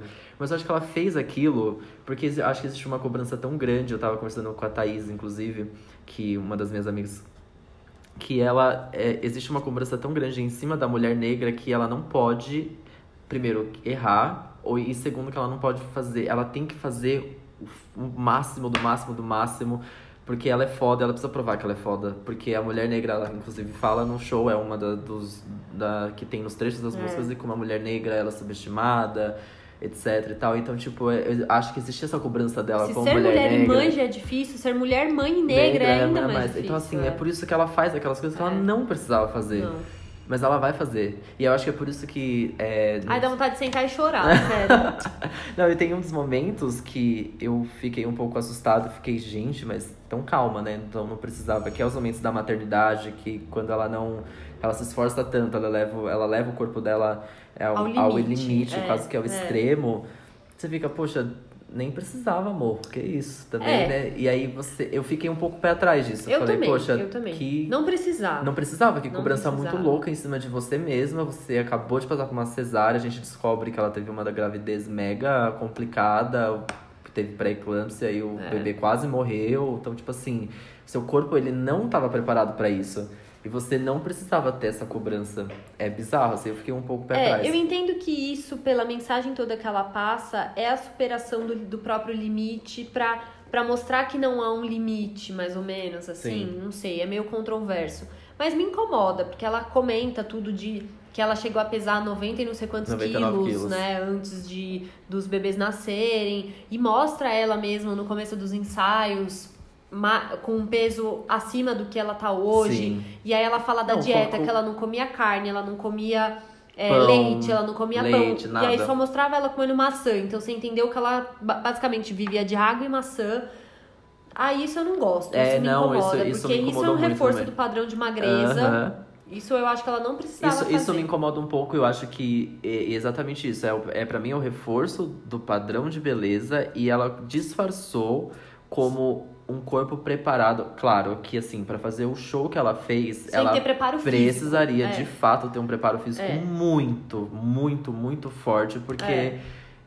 é, um Ela show. não bebe água, ela não para. Exato, é um show que cansa, é um show que ela canta muito a todo momento e Dança ela não muito. para de dançar, ela dança É. muito, ela literalmente dança muito. É Então, até o que a gente comentou, gente. Eu não sei como o Spotify conseguiu cortar isso em música, porque não tem nem pausa direito entre uma Então, música e outra. É, e, mas é a experiência que você tem que ouvir no Spotify não tem. Eu tentei ouvir no Shuffle, não dá, fica Pelo sem graça. Deus, fica sem horrível. graça, fica sem graça. Precisa ser uma música seguida da outra pra É. fazer sentido, porque uma música engata na outra, de tão rápido que é o show. Não rápido, mas de tão.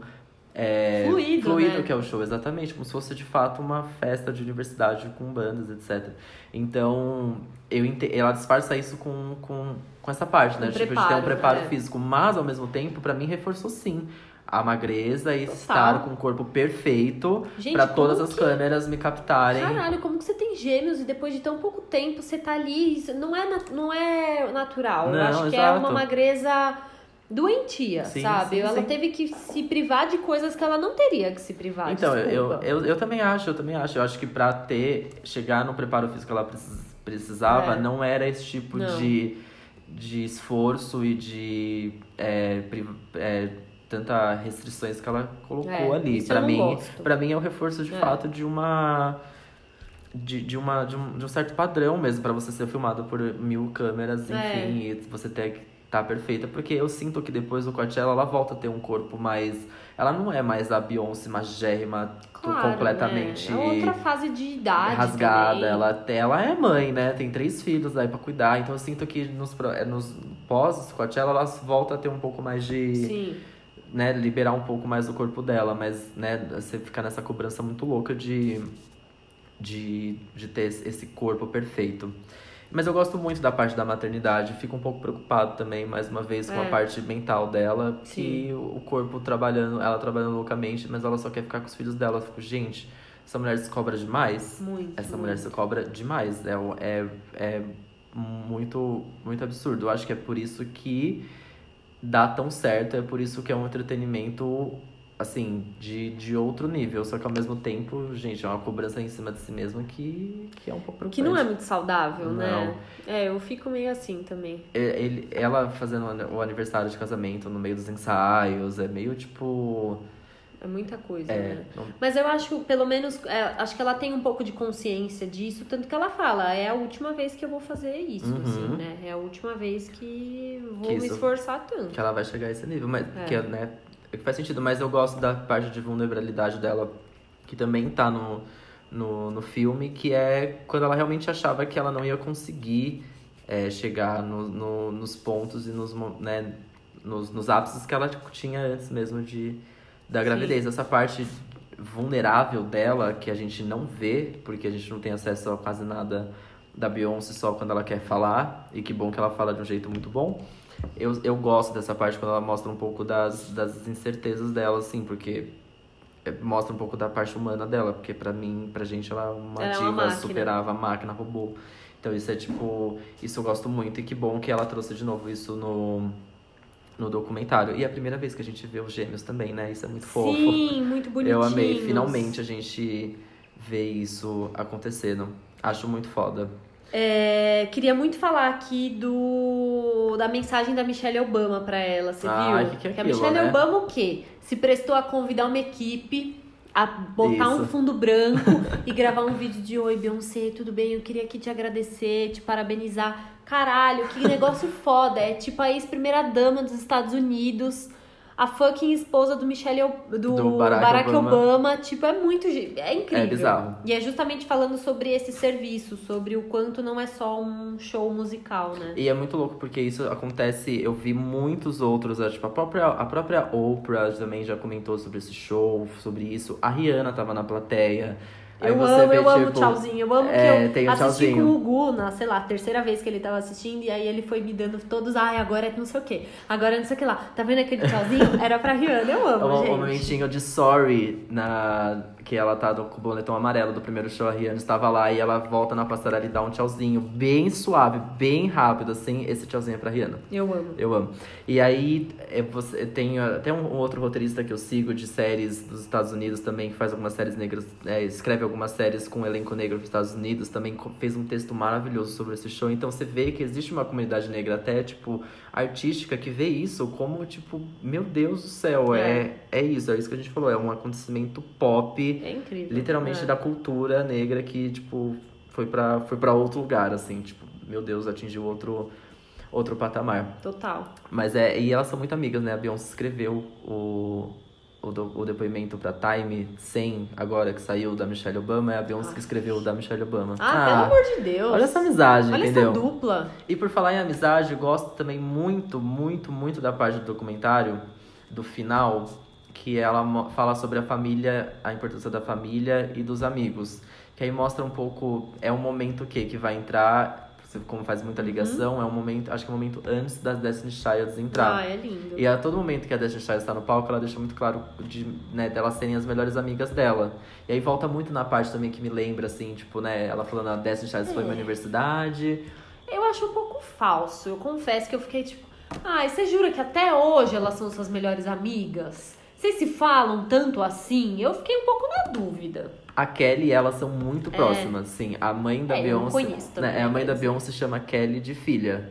É tipo, é esse nível. Elas são muito amigas mesmo. Uhum. A Michelle, acho que nem é, tanto. É. Mas ela vai nesse, nessa onda, assim, tipo, poxa, né? Kelly é Ah, eu muito acho legal amiga. ela botar as amigas dela Sim. lá, botar as pessoas que começaram a carreira com ela pra enaltecer elas também. Isso eu sim, acho muito sim, legal. não. Então, e, e tem isso no show inteiro, assim. Eu acho que é um show. Ela termina. Eu, eu tinha até notado, porque ela termina o documentário dizendo que foi como um sonho pra ela, que ela pareceu que ela trabalhou a vida inteira pra aquilo e que ela foi capaz de voltar pra casa, no caso, casa, enfim, o palco dela, mas me lembra, me, me remete também um pouco de casa, é, estar entre família e amigos. Tanto até que eu achei muito curioso, porque não existe a participação do J Balvin no filme. E o J Balvin tocou no final de semana seguinte, no final de semana rosa, mas existe o J Balvin no álbum. Mas no filme não tem. E pra mim é uma grande celebração dela, assim, né? Tipo, de um homecoming, né? De é, voltar pra casa. É uma festa de ex-alunos, é assim que é traduzido também o homecoming.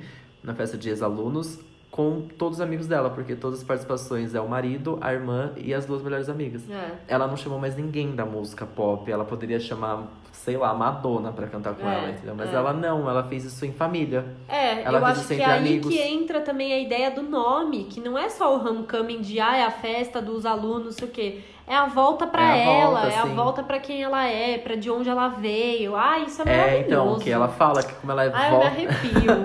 Como ela volta no... Eu amei, você tá com, É. o- com o, o pare- tô, papel amigo, de parede. Eu sou muito, eu sou muito pirralha, Acabei tá? de ver, a Bel tá com o papel de parede da Beyoncé Jay-Z olhando a Mona Lisa. É a Mona Lisa? Não, não, é a Mona Lisa, não. mas é no Louvre. No Louvre. É, eu, Eu, na verdade, procurei muito. Inclusive, se você tiver essa imagem fácil, me manda. Porque eu queria trocar pela foto dela com ela Com ela ah, na com ela Mona na Lisa. Eu amo, sabe? eu amo essa, essa foto, essa é muito bom, essa é muito é bom. É muito engraçado. Então, e, e tem, é, eu, eu acho que é, é um pouco isso, né? Como ela volta, ela precisou voltar. A Beyoncé, em- no É. momento, ela, a gente sabe, a Beyoncé não era a maior preocupada da vida, não, com, com a cultura negra. E ela pecava muito com isso. Então, faz um, né? Acho que desde Lemonade, ou desde Beyoncé, Sim. o álbum Beyoncé, ela volta um pouco pra entender as origens dela, o que ela pode representar, como ela pode fazer isso ainda fazendo música pop, conseguindo mainstream com, né, com muitos hits, etc, mas trazendo tudo que ela representa e tudo que a cultura dela precisa ouvir dela também, né? Então, o é, é bem isso mesmo, o Ramikami é muito o entendimento da Ai, sua é própria lindo. cultura e de, de tudo o que você representa e o que você pode trazer pro palco. So, isso é muito foda. Uma coisa que você me contou que eu não sabia, que tem uma música que ela canta entre Freedom e Information, que é Lift Every Voice and Sing, É. que é tipo um hino da Isso. cultura negra americana. E a gente, Isso. ou eu vi isso lá atrás, eu fiquei tipo, nossa, sei Sim. lá, será que é uma cover? música De quem é esse cover? Que música é nova? que a mãe dela cantava pra ela dormir, Sim. sabe assim? Então é mais, mais elementos que ela Sim. traz, né? E é, é que coisa mais linda que tem no, no filme, que é ela cantando no ouvidinho da Blue Ivy essa música e a Blue Ivy cantando depois. Aí ela canta um trecho, a Blue Ivy canta. É tipo foda, a mãe negra ensinando, Ensinando a a, filha filha. negra. Ai, puta que pariu. É, é com esse hino que É. que é pra comunidade negra. Você fica, meu Deus do É céu. animal. É tipo. uh, é tipo, meu Deus, é isso. É isso. É tipo, foda. É bem, bem, bem foda. Essa parte é, é muito foda. Eu gosto, gosto muito. não tem exatamente a ver com o show, e sim com o fato de agora, não sei se a gente comentou, mas além dela lançar é, esse documentário na Netflix, esse filme da Netflix, é, lançar o show Homecoming como um álbum na Netflix, agora ela finalmente liberou o Lemonade Também. no Spotify, Já, três anos depois. né? Que, é, que foi lançado no dia do meu aniversário. Ai, e foi gente, liberado no para. dia do meu. É, eu, é, Beyoncé, Ai, é vocês isso, né? É um sinal. mesmo. Não, a gente já pode sentar numa mesa tem assunto. Você viu a teoria do limão? Não, qual? Os fãs, eu acho que assim, a Beyoncé ela é genial, ela é. A gente não precisa mais provar isso. Mas eu acho que tem coisa que as pessoas procuram e elas ficam inventando coisa a mais. Sabe quando? É, é a criação de fã já. Amo, fanfic, fandom. fama da fanfic. Total. Eu vi no Facebook um Adoro. fã falando que tem o tempo de cultivo de um limão. Desde que você planta o limão até sair uma fruta limão, são três anos. Exatamente três anos depois dela lançar o Lemonade, entra no Spotify. Eu acho um pouco. Amei. Forçado, né? Forçado, porém amei. Amei. Mas eu acho que é um contrato mesmo com o Tidal. É Isso, né? Eu acho É que é um contrato deu- um pouco mercadológico. E também porque acho que deu dois anos do filme Lemonade Sim. no HBO. Aham. Então, tipo, na HBO, sei lá. É. Mas é. né? Não. Eu acho que é uma questão contratual. É, Até a gente conversando aqui, eu já fiquei preocupada. Qual será que eu contrato com a Netflix? Quanto tempo eu tenho de Homecoming É disponível original. pra eu assistir? É original, não vai sair nunca do Ai, catálogo. Deus te ouça. Não, é original. Ah, amor, se tivesse, se tivesse validade, eu já teria assistido pela décima vez. Eu tô assistindo com calma, porque eu quero Por assistir favor, mais eu vezes. quero ver de novo Não, também. mas é original, dificilmente sai do catálogo. Acho que não sai do catálogo de Até jeito eu não nenhum. sei se você viu, mas falaram também que, na verdade, o Homecoming supostamente faria parte de um contrato que ela fez com a Netflix Sim. que teria mais coisa mais pra coisas. vir. São mais dois filmes, parece.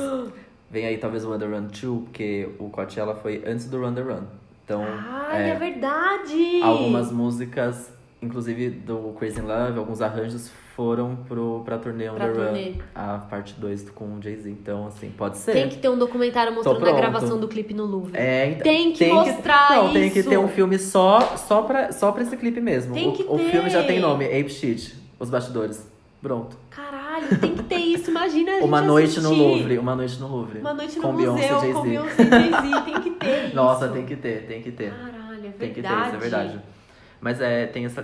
Ah. gosto do, gosto do Lemonade agora, de fato, no Spotify também, que é um outro CD que eu fiquei falando por três anos, ninguém entendia a dimensão, agora as pessoas podem Foi aí ouvir. que a Beyoncé me conquistou, né? Sim. Você sabe bem Uhum, disso. uhum. Tipo, sempre soube, sempre gostei dos hits e beleza, legal, maravilhosa. Acho que ela é tudo isso aí mesmo. Mas foi no Lemonade que ela me laçou pelo pescoço. Não, e o filme é lindíssimo. O filme Ai, é. gente, o álbum é muito bom. E é é, muito quando bom. ela se empodera mais e Sim, fala mais sobre sim. cultura, né? Sobre a é quando traição ela... também, ela se abre. É quando mas- ela milita, né? Isso. Começa a militar Alô, na música, militância. né? militado aqui. Ai, Mas tem, sério. tem muito isso. Uma outra coisa que, que me marca muito no, no filme Hum. são as frases que ela coloca. Eu gostei muito que o próprio trailer não era, uma, não era um depoimento dela, era da Maya Angelou, que é muito foda, Uhum. que ela admira muito. É, no próprio show tem, tem samples ali da Nina Simone, no próprio é, É. documentário tem é, depoimentos da Nina Simone em voz só.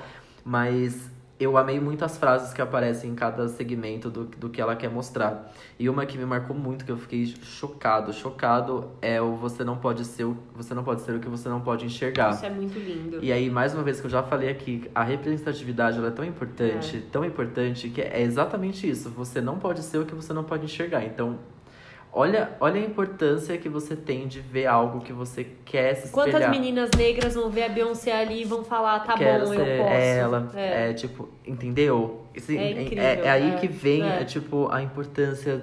Eu fiquei chocado com essa frase. Eu É amei. Essa linda. frase é da Marian Wright Edelman, Edelman, que ela coloca, ela coloca várias frases de líderes estudantis, enfim, pessoas importantes da cultura negra nesse pra pautar meio os assuntos que ela, que ela vai falar. Inclusive tem, tipo, super é, depoimentos da Danai Curia, que é... Não sei se eu falei certo o nome dela, mas ela é a Michonne de The Walking Dead. E ela tá no, no Pantera Negra, ela é o bracinho direito do exército do Pantera Negra.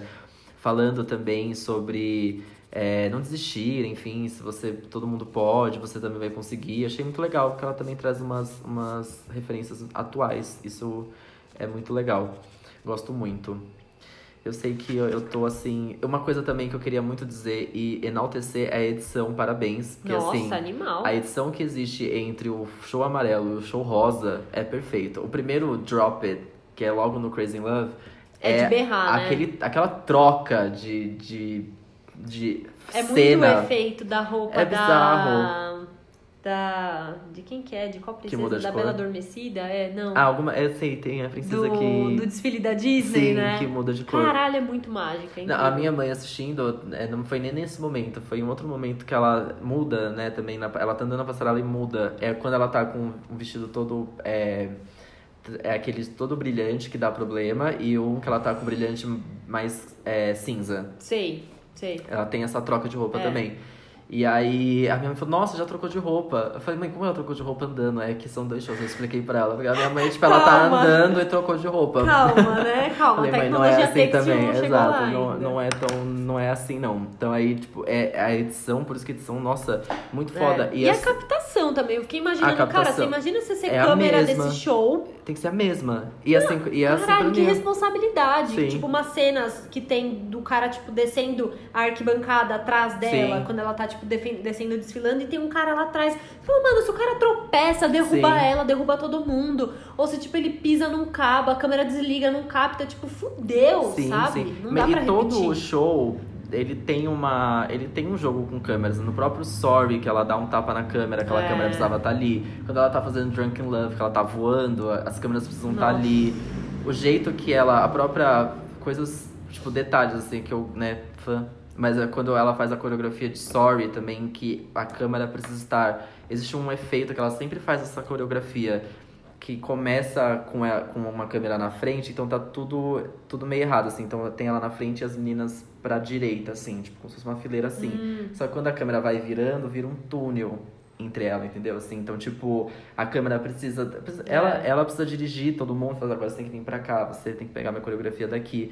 E todas as partes que tem as mãos. Então, As mas pernas. nessa parte que elas fazem aquela coreografia clássica de uma pessoa na frente e as, E as mãos, mãos. virando atrás, eu sinto que a câmera tá um pouquinho Tá, errado. tá desalinhada Ela ali. tinha que estar um pouquinho mais reta, porque você consegue ver um pouco das Sim, pessoas atrás, aham. então não é tão surpreendente. Isso Sim. aí eu acho que teve um pequeno erro. Mas, o, mas a parte das pernas da arquibancada, aquela Nossa, parte é é perfeito. perfeita. É Fiquei chocado com o alinhamento daquilo. lindo. Parabéns, É ninguém, ninguém errou. É Porque tanta gente. É. A gente erra em dois aqui gravando podcast. E Imagina, como, né? Imagina gravar em 200 pessoas e ninguém errar. Não é possível. sério. Mas tem, tem alguns erros também. Tem um erro do próprio dos Bugabus. Uhum. No CD, isso não tá no documentário, mas no CD tem. É um momento que eles começam a falar que é, ah, eu sou o Bugabu, é.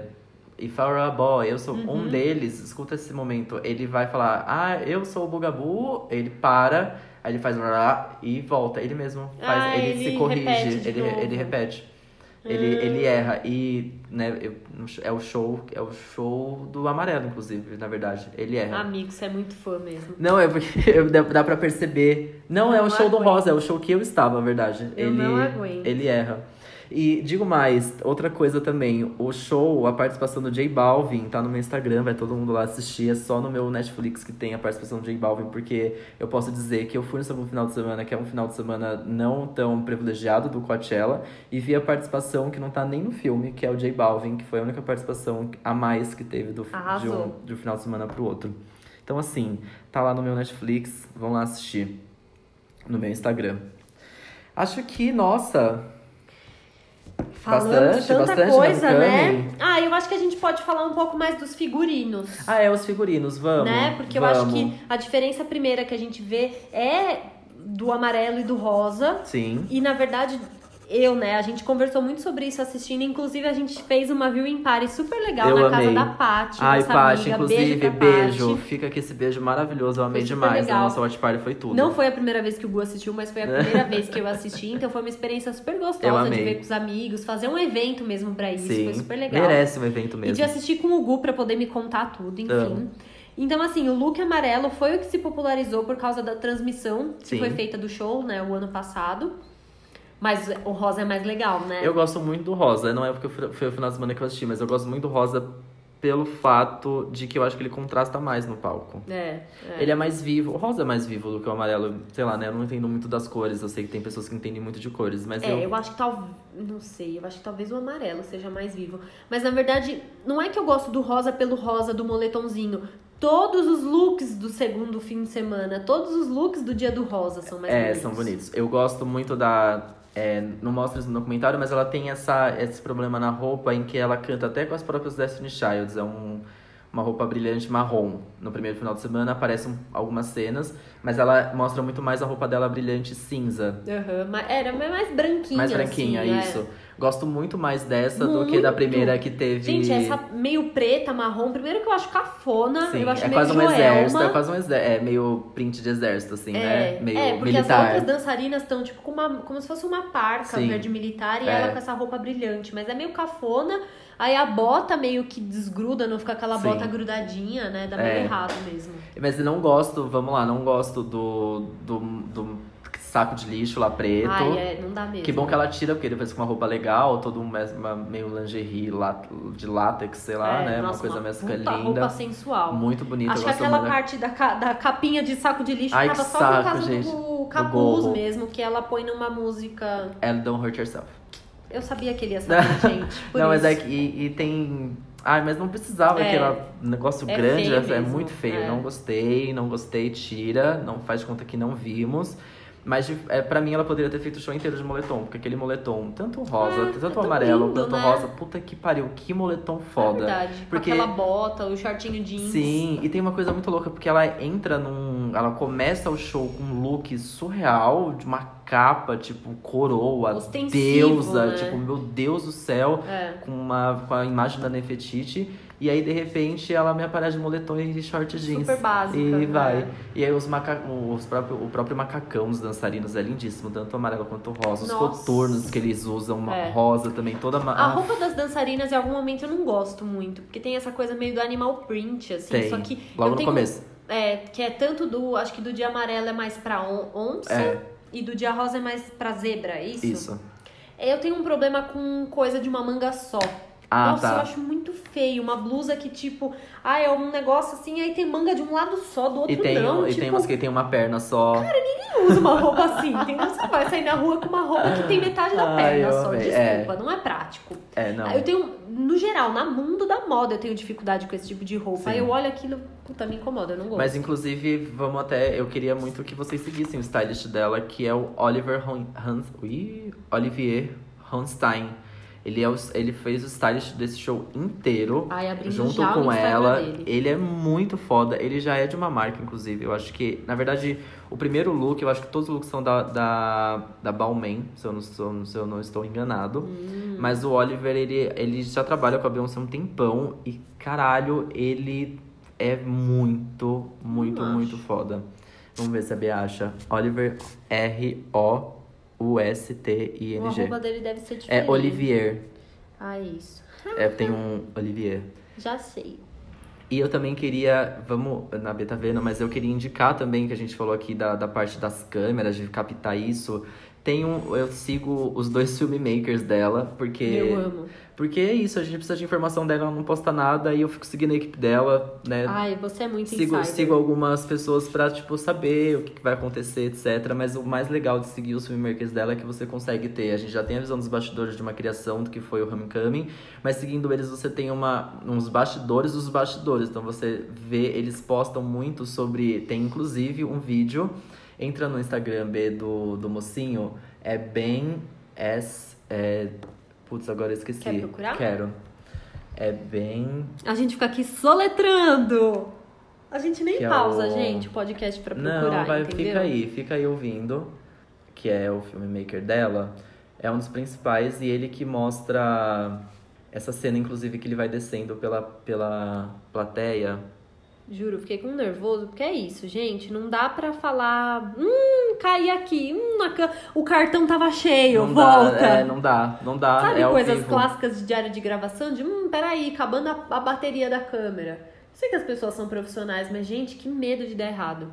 É, vamos deixar aqui embaixo, porque eu não consigo achar, de fato, Eu O vou Instagram anotar aqui deles. pra gente não esquecer. sim, pode deixar. E vamos falar da, da participação da Solange? Vamos, e aí, o que, que você Ai, gosta? eu Não é amo, tudo, eu amo. é tudo. Assim, eu sou muito fã. Eu não.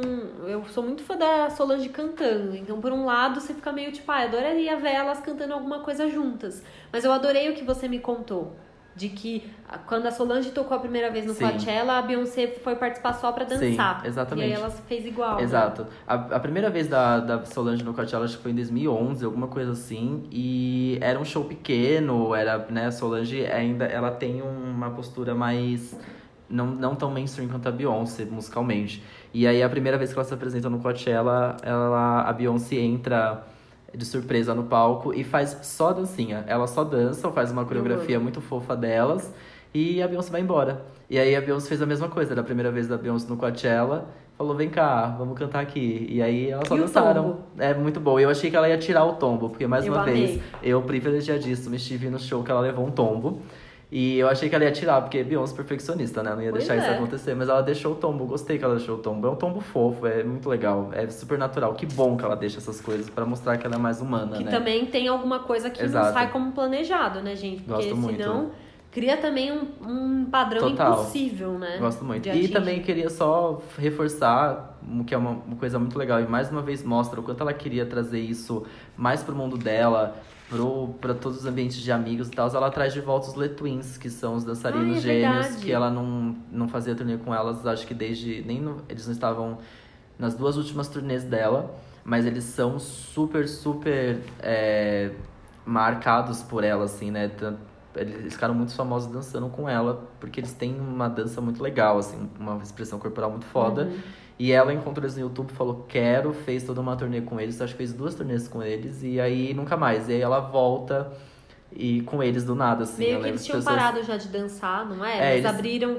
Ah, tá bom, a gente abre essa exceção pra Beyoncé. Isso, tipo, eles não estavam dançando mais e aí eles voltam e, e é muito fofo depois seguindo eles no Instagram também, como eles admiram ela, eles chamam ela de Monster. Então é tipo, ai, que honra trabalhar com a Monster, enfim, tipo, que, como eles gostam de trabalhar com ela. E dá pra ver, ela gosta muito deles também, de dançar com Imagina eles, é muito legal. gostar muito de você, muito, Muito, legal, muito né? bom. Uma história que eu queria que você contasse também, olha eu, né? Ah, Super amo. entrevistando. Amo. da menina que foi com a roupa. Ah, é, tem o vídeo. Gente, tá lá no Gustaflix também. Eu amei que ela colocou no, no documentário que ela fala, tipo, meu Deus, como vocês fazem isso tão rápido, já tá com a minha roupa.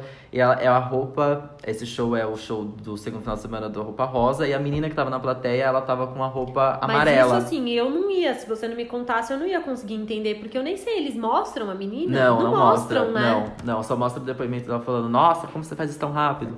E aí é uma menina, é, na verdade, eu acho que é, ela não é uma menina, eu acho que ela deve ser uma drag. É, ela tava no festival literalmente com a roupa igual, idêntica, idêntica ao primeiro final de semana. Então ela tava com o moletom amarelo, com a bota brilhante Quer dizer, e com em uma shortinho. semana ela correu em uma atrás. semana ela conseguiu montar esse look, ela foi montadíssima, notada pela Beyoncé e no festival as pessoas tiravam muita foto com ela. Que incrível. E a gente encontrou ela saindo, na saída do, do show, ela tava saindo também completamente assediada, porque, gente, ela tava parecendo muito a Beyoncé, ela tava com mega hair igual, ela tava igualzinho o primeiro final de semana, Que demais. bizarro. Cara, E imagina aí- ser notado pela Beyoncé. Imagina, exato. E aí eu, eu filmei, tá no, tá no meu Instagram também. Eu tenho uns vídeos com ela, a gente zoando ela, tipo, Beyoncé, onde você tá indo? Você vai de shuttle com a gente, você vai embora de Amei, ônibus com a gente, amei. sabe? As coisas assim. Foi muito. Achei muito legal, gostei muito. Adorei.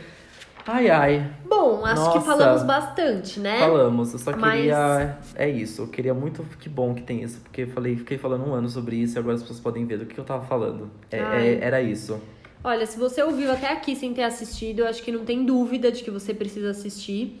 E se você já tinha assistido, adorou também, ou não gostou de alguma parte, conta pra gente. A gente Sim. também quer muito saber o que vocês acharam, porque acho que até a gente conseguiu falar e também é, é, falar de alguns pontos que a gente não gosta, ou que não ficaram tão legais, porque acho que é sempre importante a gente ter uma visão crítica, porque tem coisa que a gente só gosta e a gente Sim. só vê o que a gente gosta, Sim. né? Então conta pra gente se você não gostou de alguma coisa ou se você gostou de alguma coisa.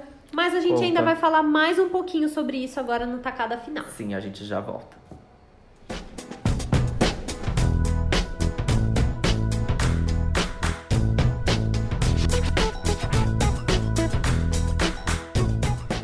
Voltamos! Voltamos, voltamos. Ai, tacada final, que triste que esse programa vai acabar. Ai, tava gostoso, Nossa, falaria né? de Beyoncé aqui. Eu amei. Eu sou muito fanboy, né? Eu acho que. Ah, tudo bem, eu gosto de ser fanboy, pelo menos minha ídola é ótima.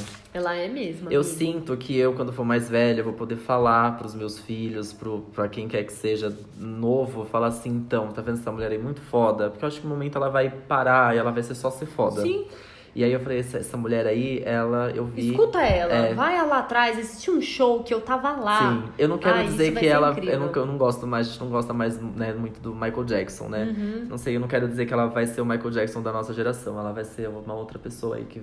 Uma Madonna pode ser da nossa É, geração. é, é. A Madonna ainda é muito nossa geração, né? Ainda Sim, faz muita nossa, coisa boa. Eu peguei muito uma fase da Sim. Madonna. E ainda faz muita coisa boa, mas ela, ela vai ser alguém, assim, mais velho, que a gente vai lembrar e falar, caralho, essa artista era muito foda mesmo. É.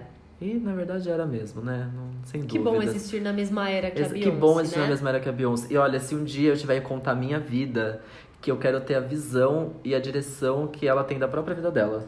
Porque o Homecoming, ele é dirigido, produzido, tudo é ela. E como ela, que, que corte Ai, bonito da gente, própria é, vida, viu? é. Eu não consigo fazer isso no meu Instagram. Imagina Não num filme. conta. Imagina num filme você contar a sua A gente própria não história. consegue fazer stories olhando pra câmera, Exato. amigo, É- falando. exato. Imagina como que. É muito foda, porque como você conta a sua história de uma forma tão boa? Como você contaria a sua história de uma forma tão boa? Quais são os recortes que você teria dela? Isso é muito foda. Ai, que reflexão. Não é? É muito foda. Ela tem uma visão da própria vida É. dela pra contar a história dela muito foda. Eu fico chocado. Eu, de verdade, fico abismado, porque eu não sei nem por onde ia começar. Aí eu nasci no dia 23 de abril. de Oi, 1990. tudo bem? E assim nasceu eu. Pois é. Mas olha, a Enfim. gente deixou pra tacada final uma coisa que a gente não fez durante o bloco numa tacada só. Seguramos bem, hein? Não falamos sobre os nossos momentos barra músicas preferidas. Uhum.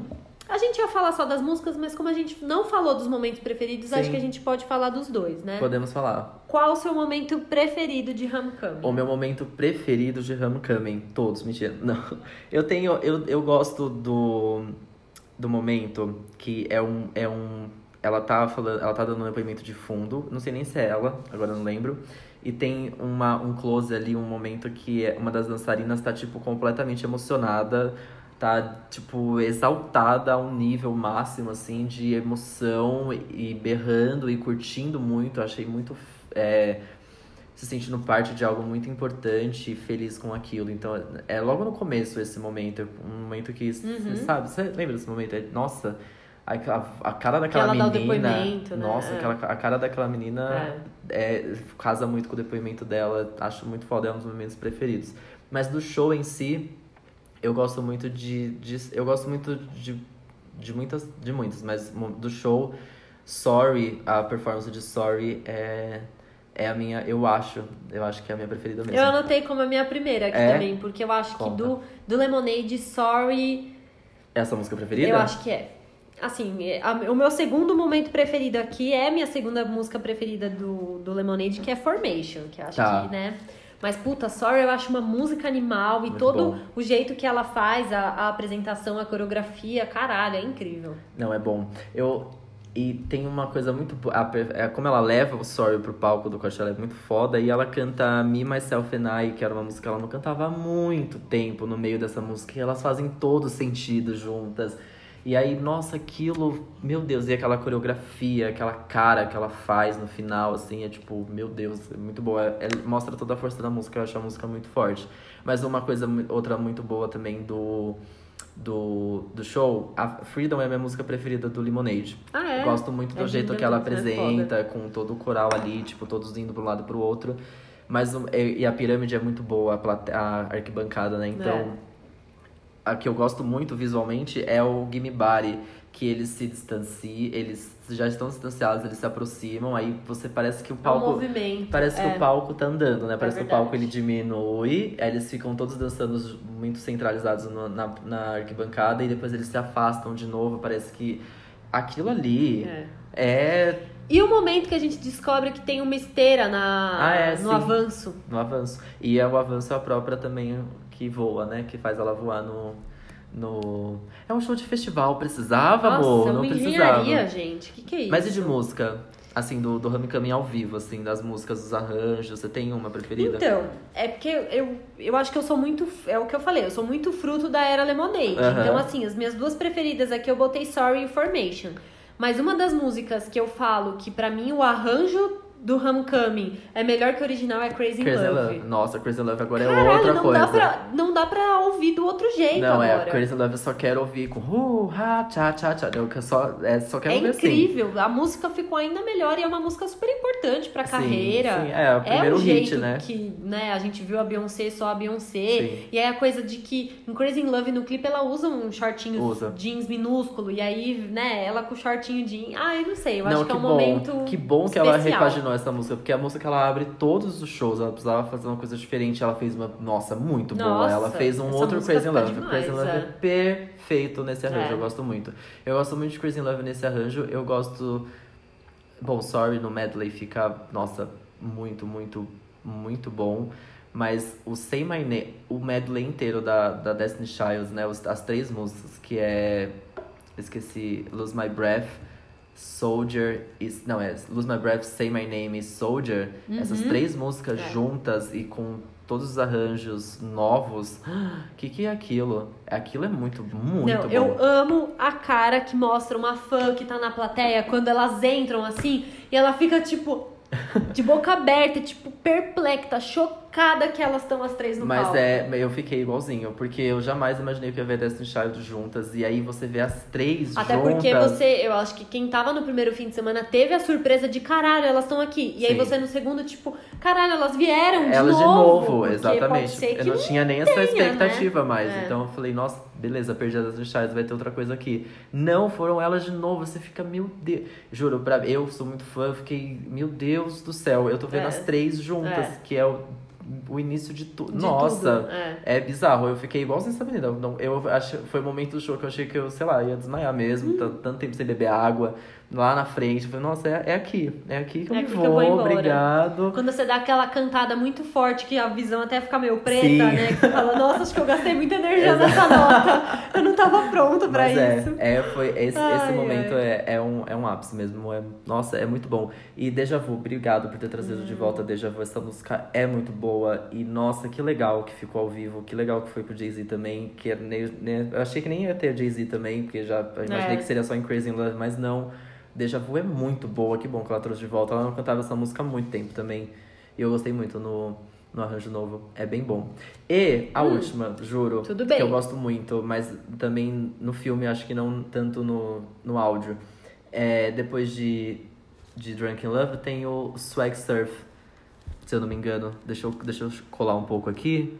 Porque o fã é um pouco poser. Não lembro direito agora onde tá. Nossa, amigo, você lembra? Drunk in Love tá aqui, ó. Você lembra de tanta coisa que, pelo amor Drunk de Deus. Love aqui. Não sei em que momento que é, mas acho que é no final de Drunk Love, que na verdade é um cover, um, um mini sample de Swag Surf, que eles ficam todos.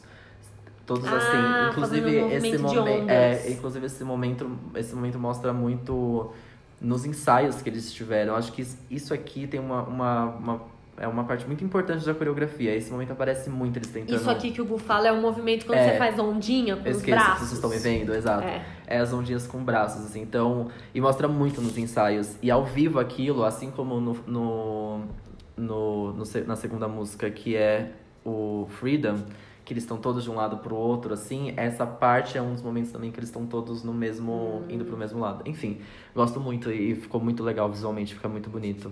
É, é zero erros, né?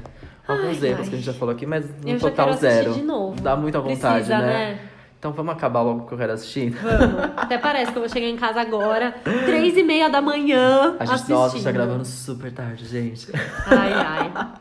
Amo. Bom, então temos um episódio, temos um homecoming. Eu me sinto, eu assim, me senti o meu homecoming, é a minha festa de ex-audiência do show. Agora eu posso falar com propriedade, Ai, porque todo amigo, mundo que- viu. Que, sério, eu não paro de ficar feliz de imaginar que você tava É, lá. foi ótimo, foi ótimo. Meu aniversário, foi tudo, Que delícia. companhias Posso dizer que eu incríveis. conheço alguém que tava lá. Eu Nossa, foi tudo, gente, sério. Que, que momento, que bom que deu tudo certo e que eu me forcei a estar lá, porque era fácil Você de é desistir. uma pessoa que me distancia dela. É isso, Que já pronto. esteve no mesmo ambiente que ela. Obrigada, Pronto, viu? Imagina, que isso. À vontade, imagina. Ai, Mas ai. enfim, se você não viu Homecoming, vá assistir, vai streamar esse documentário, esse filme perfeito. E se você nunca viu a Beyoncé ao vivo e tiver uma oportunidade, não perca essa oportunidade, gaste seu Pois dinheiro, é. porque é um dinheiro muito bem gasto e vale a pena. E se você chegou agora ao nosso podcast, nós estamos quinzenalmente no Spotify, no iTunes, no Deezer, no Google Podcasts, em qualquer outro agregador. Eu provavelmente já falei muito de Beyoncé em outros, em outros episódios, então acostume-se, esse não é o único episódio. Pois é, seja bem-vindo ao mundo do Beehive. Exato. E é isso. E deixa seu comentário lá no arroba numa tacada só no Instagram. Conta pra gente o que, que você achou desse episódio, o que, que você achou do Homecoming, enfim. Sim. Conversa com a gente. Como você pode perceber, a gente tá lendo os comentários, a gente tá vendo tudo. Inclusive, se você quiser ter o feed analisado, é só mandar uma Você mensagem. viu? Inauguramos. É só mandar uma mensagem pra gente que a gente vai analisar o seu feed, te, te é. enaltecer aqui ao vivo, te dar um- uma- o seu arroba de serviço. Amém. Tá bom? Então é Então é isso. Um Obrigada. beijo. Um Até daqui beijo. duas semanas. Animadíssimo, porque o próximo episódio eu vou falar também, hein? Eu vou falar e vou dar spoiler, mentira. Não, pelo amor de A Deus. gente vai avisar antes. Tá bom? Um beijo. Beijo e até. Tchau. Tchau.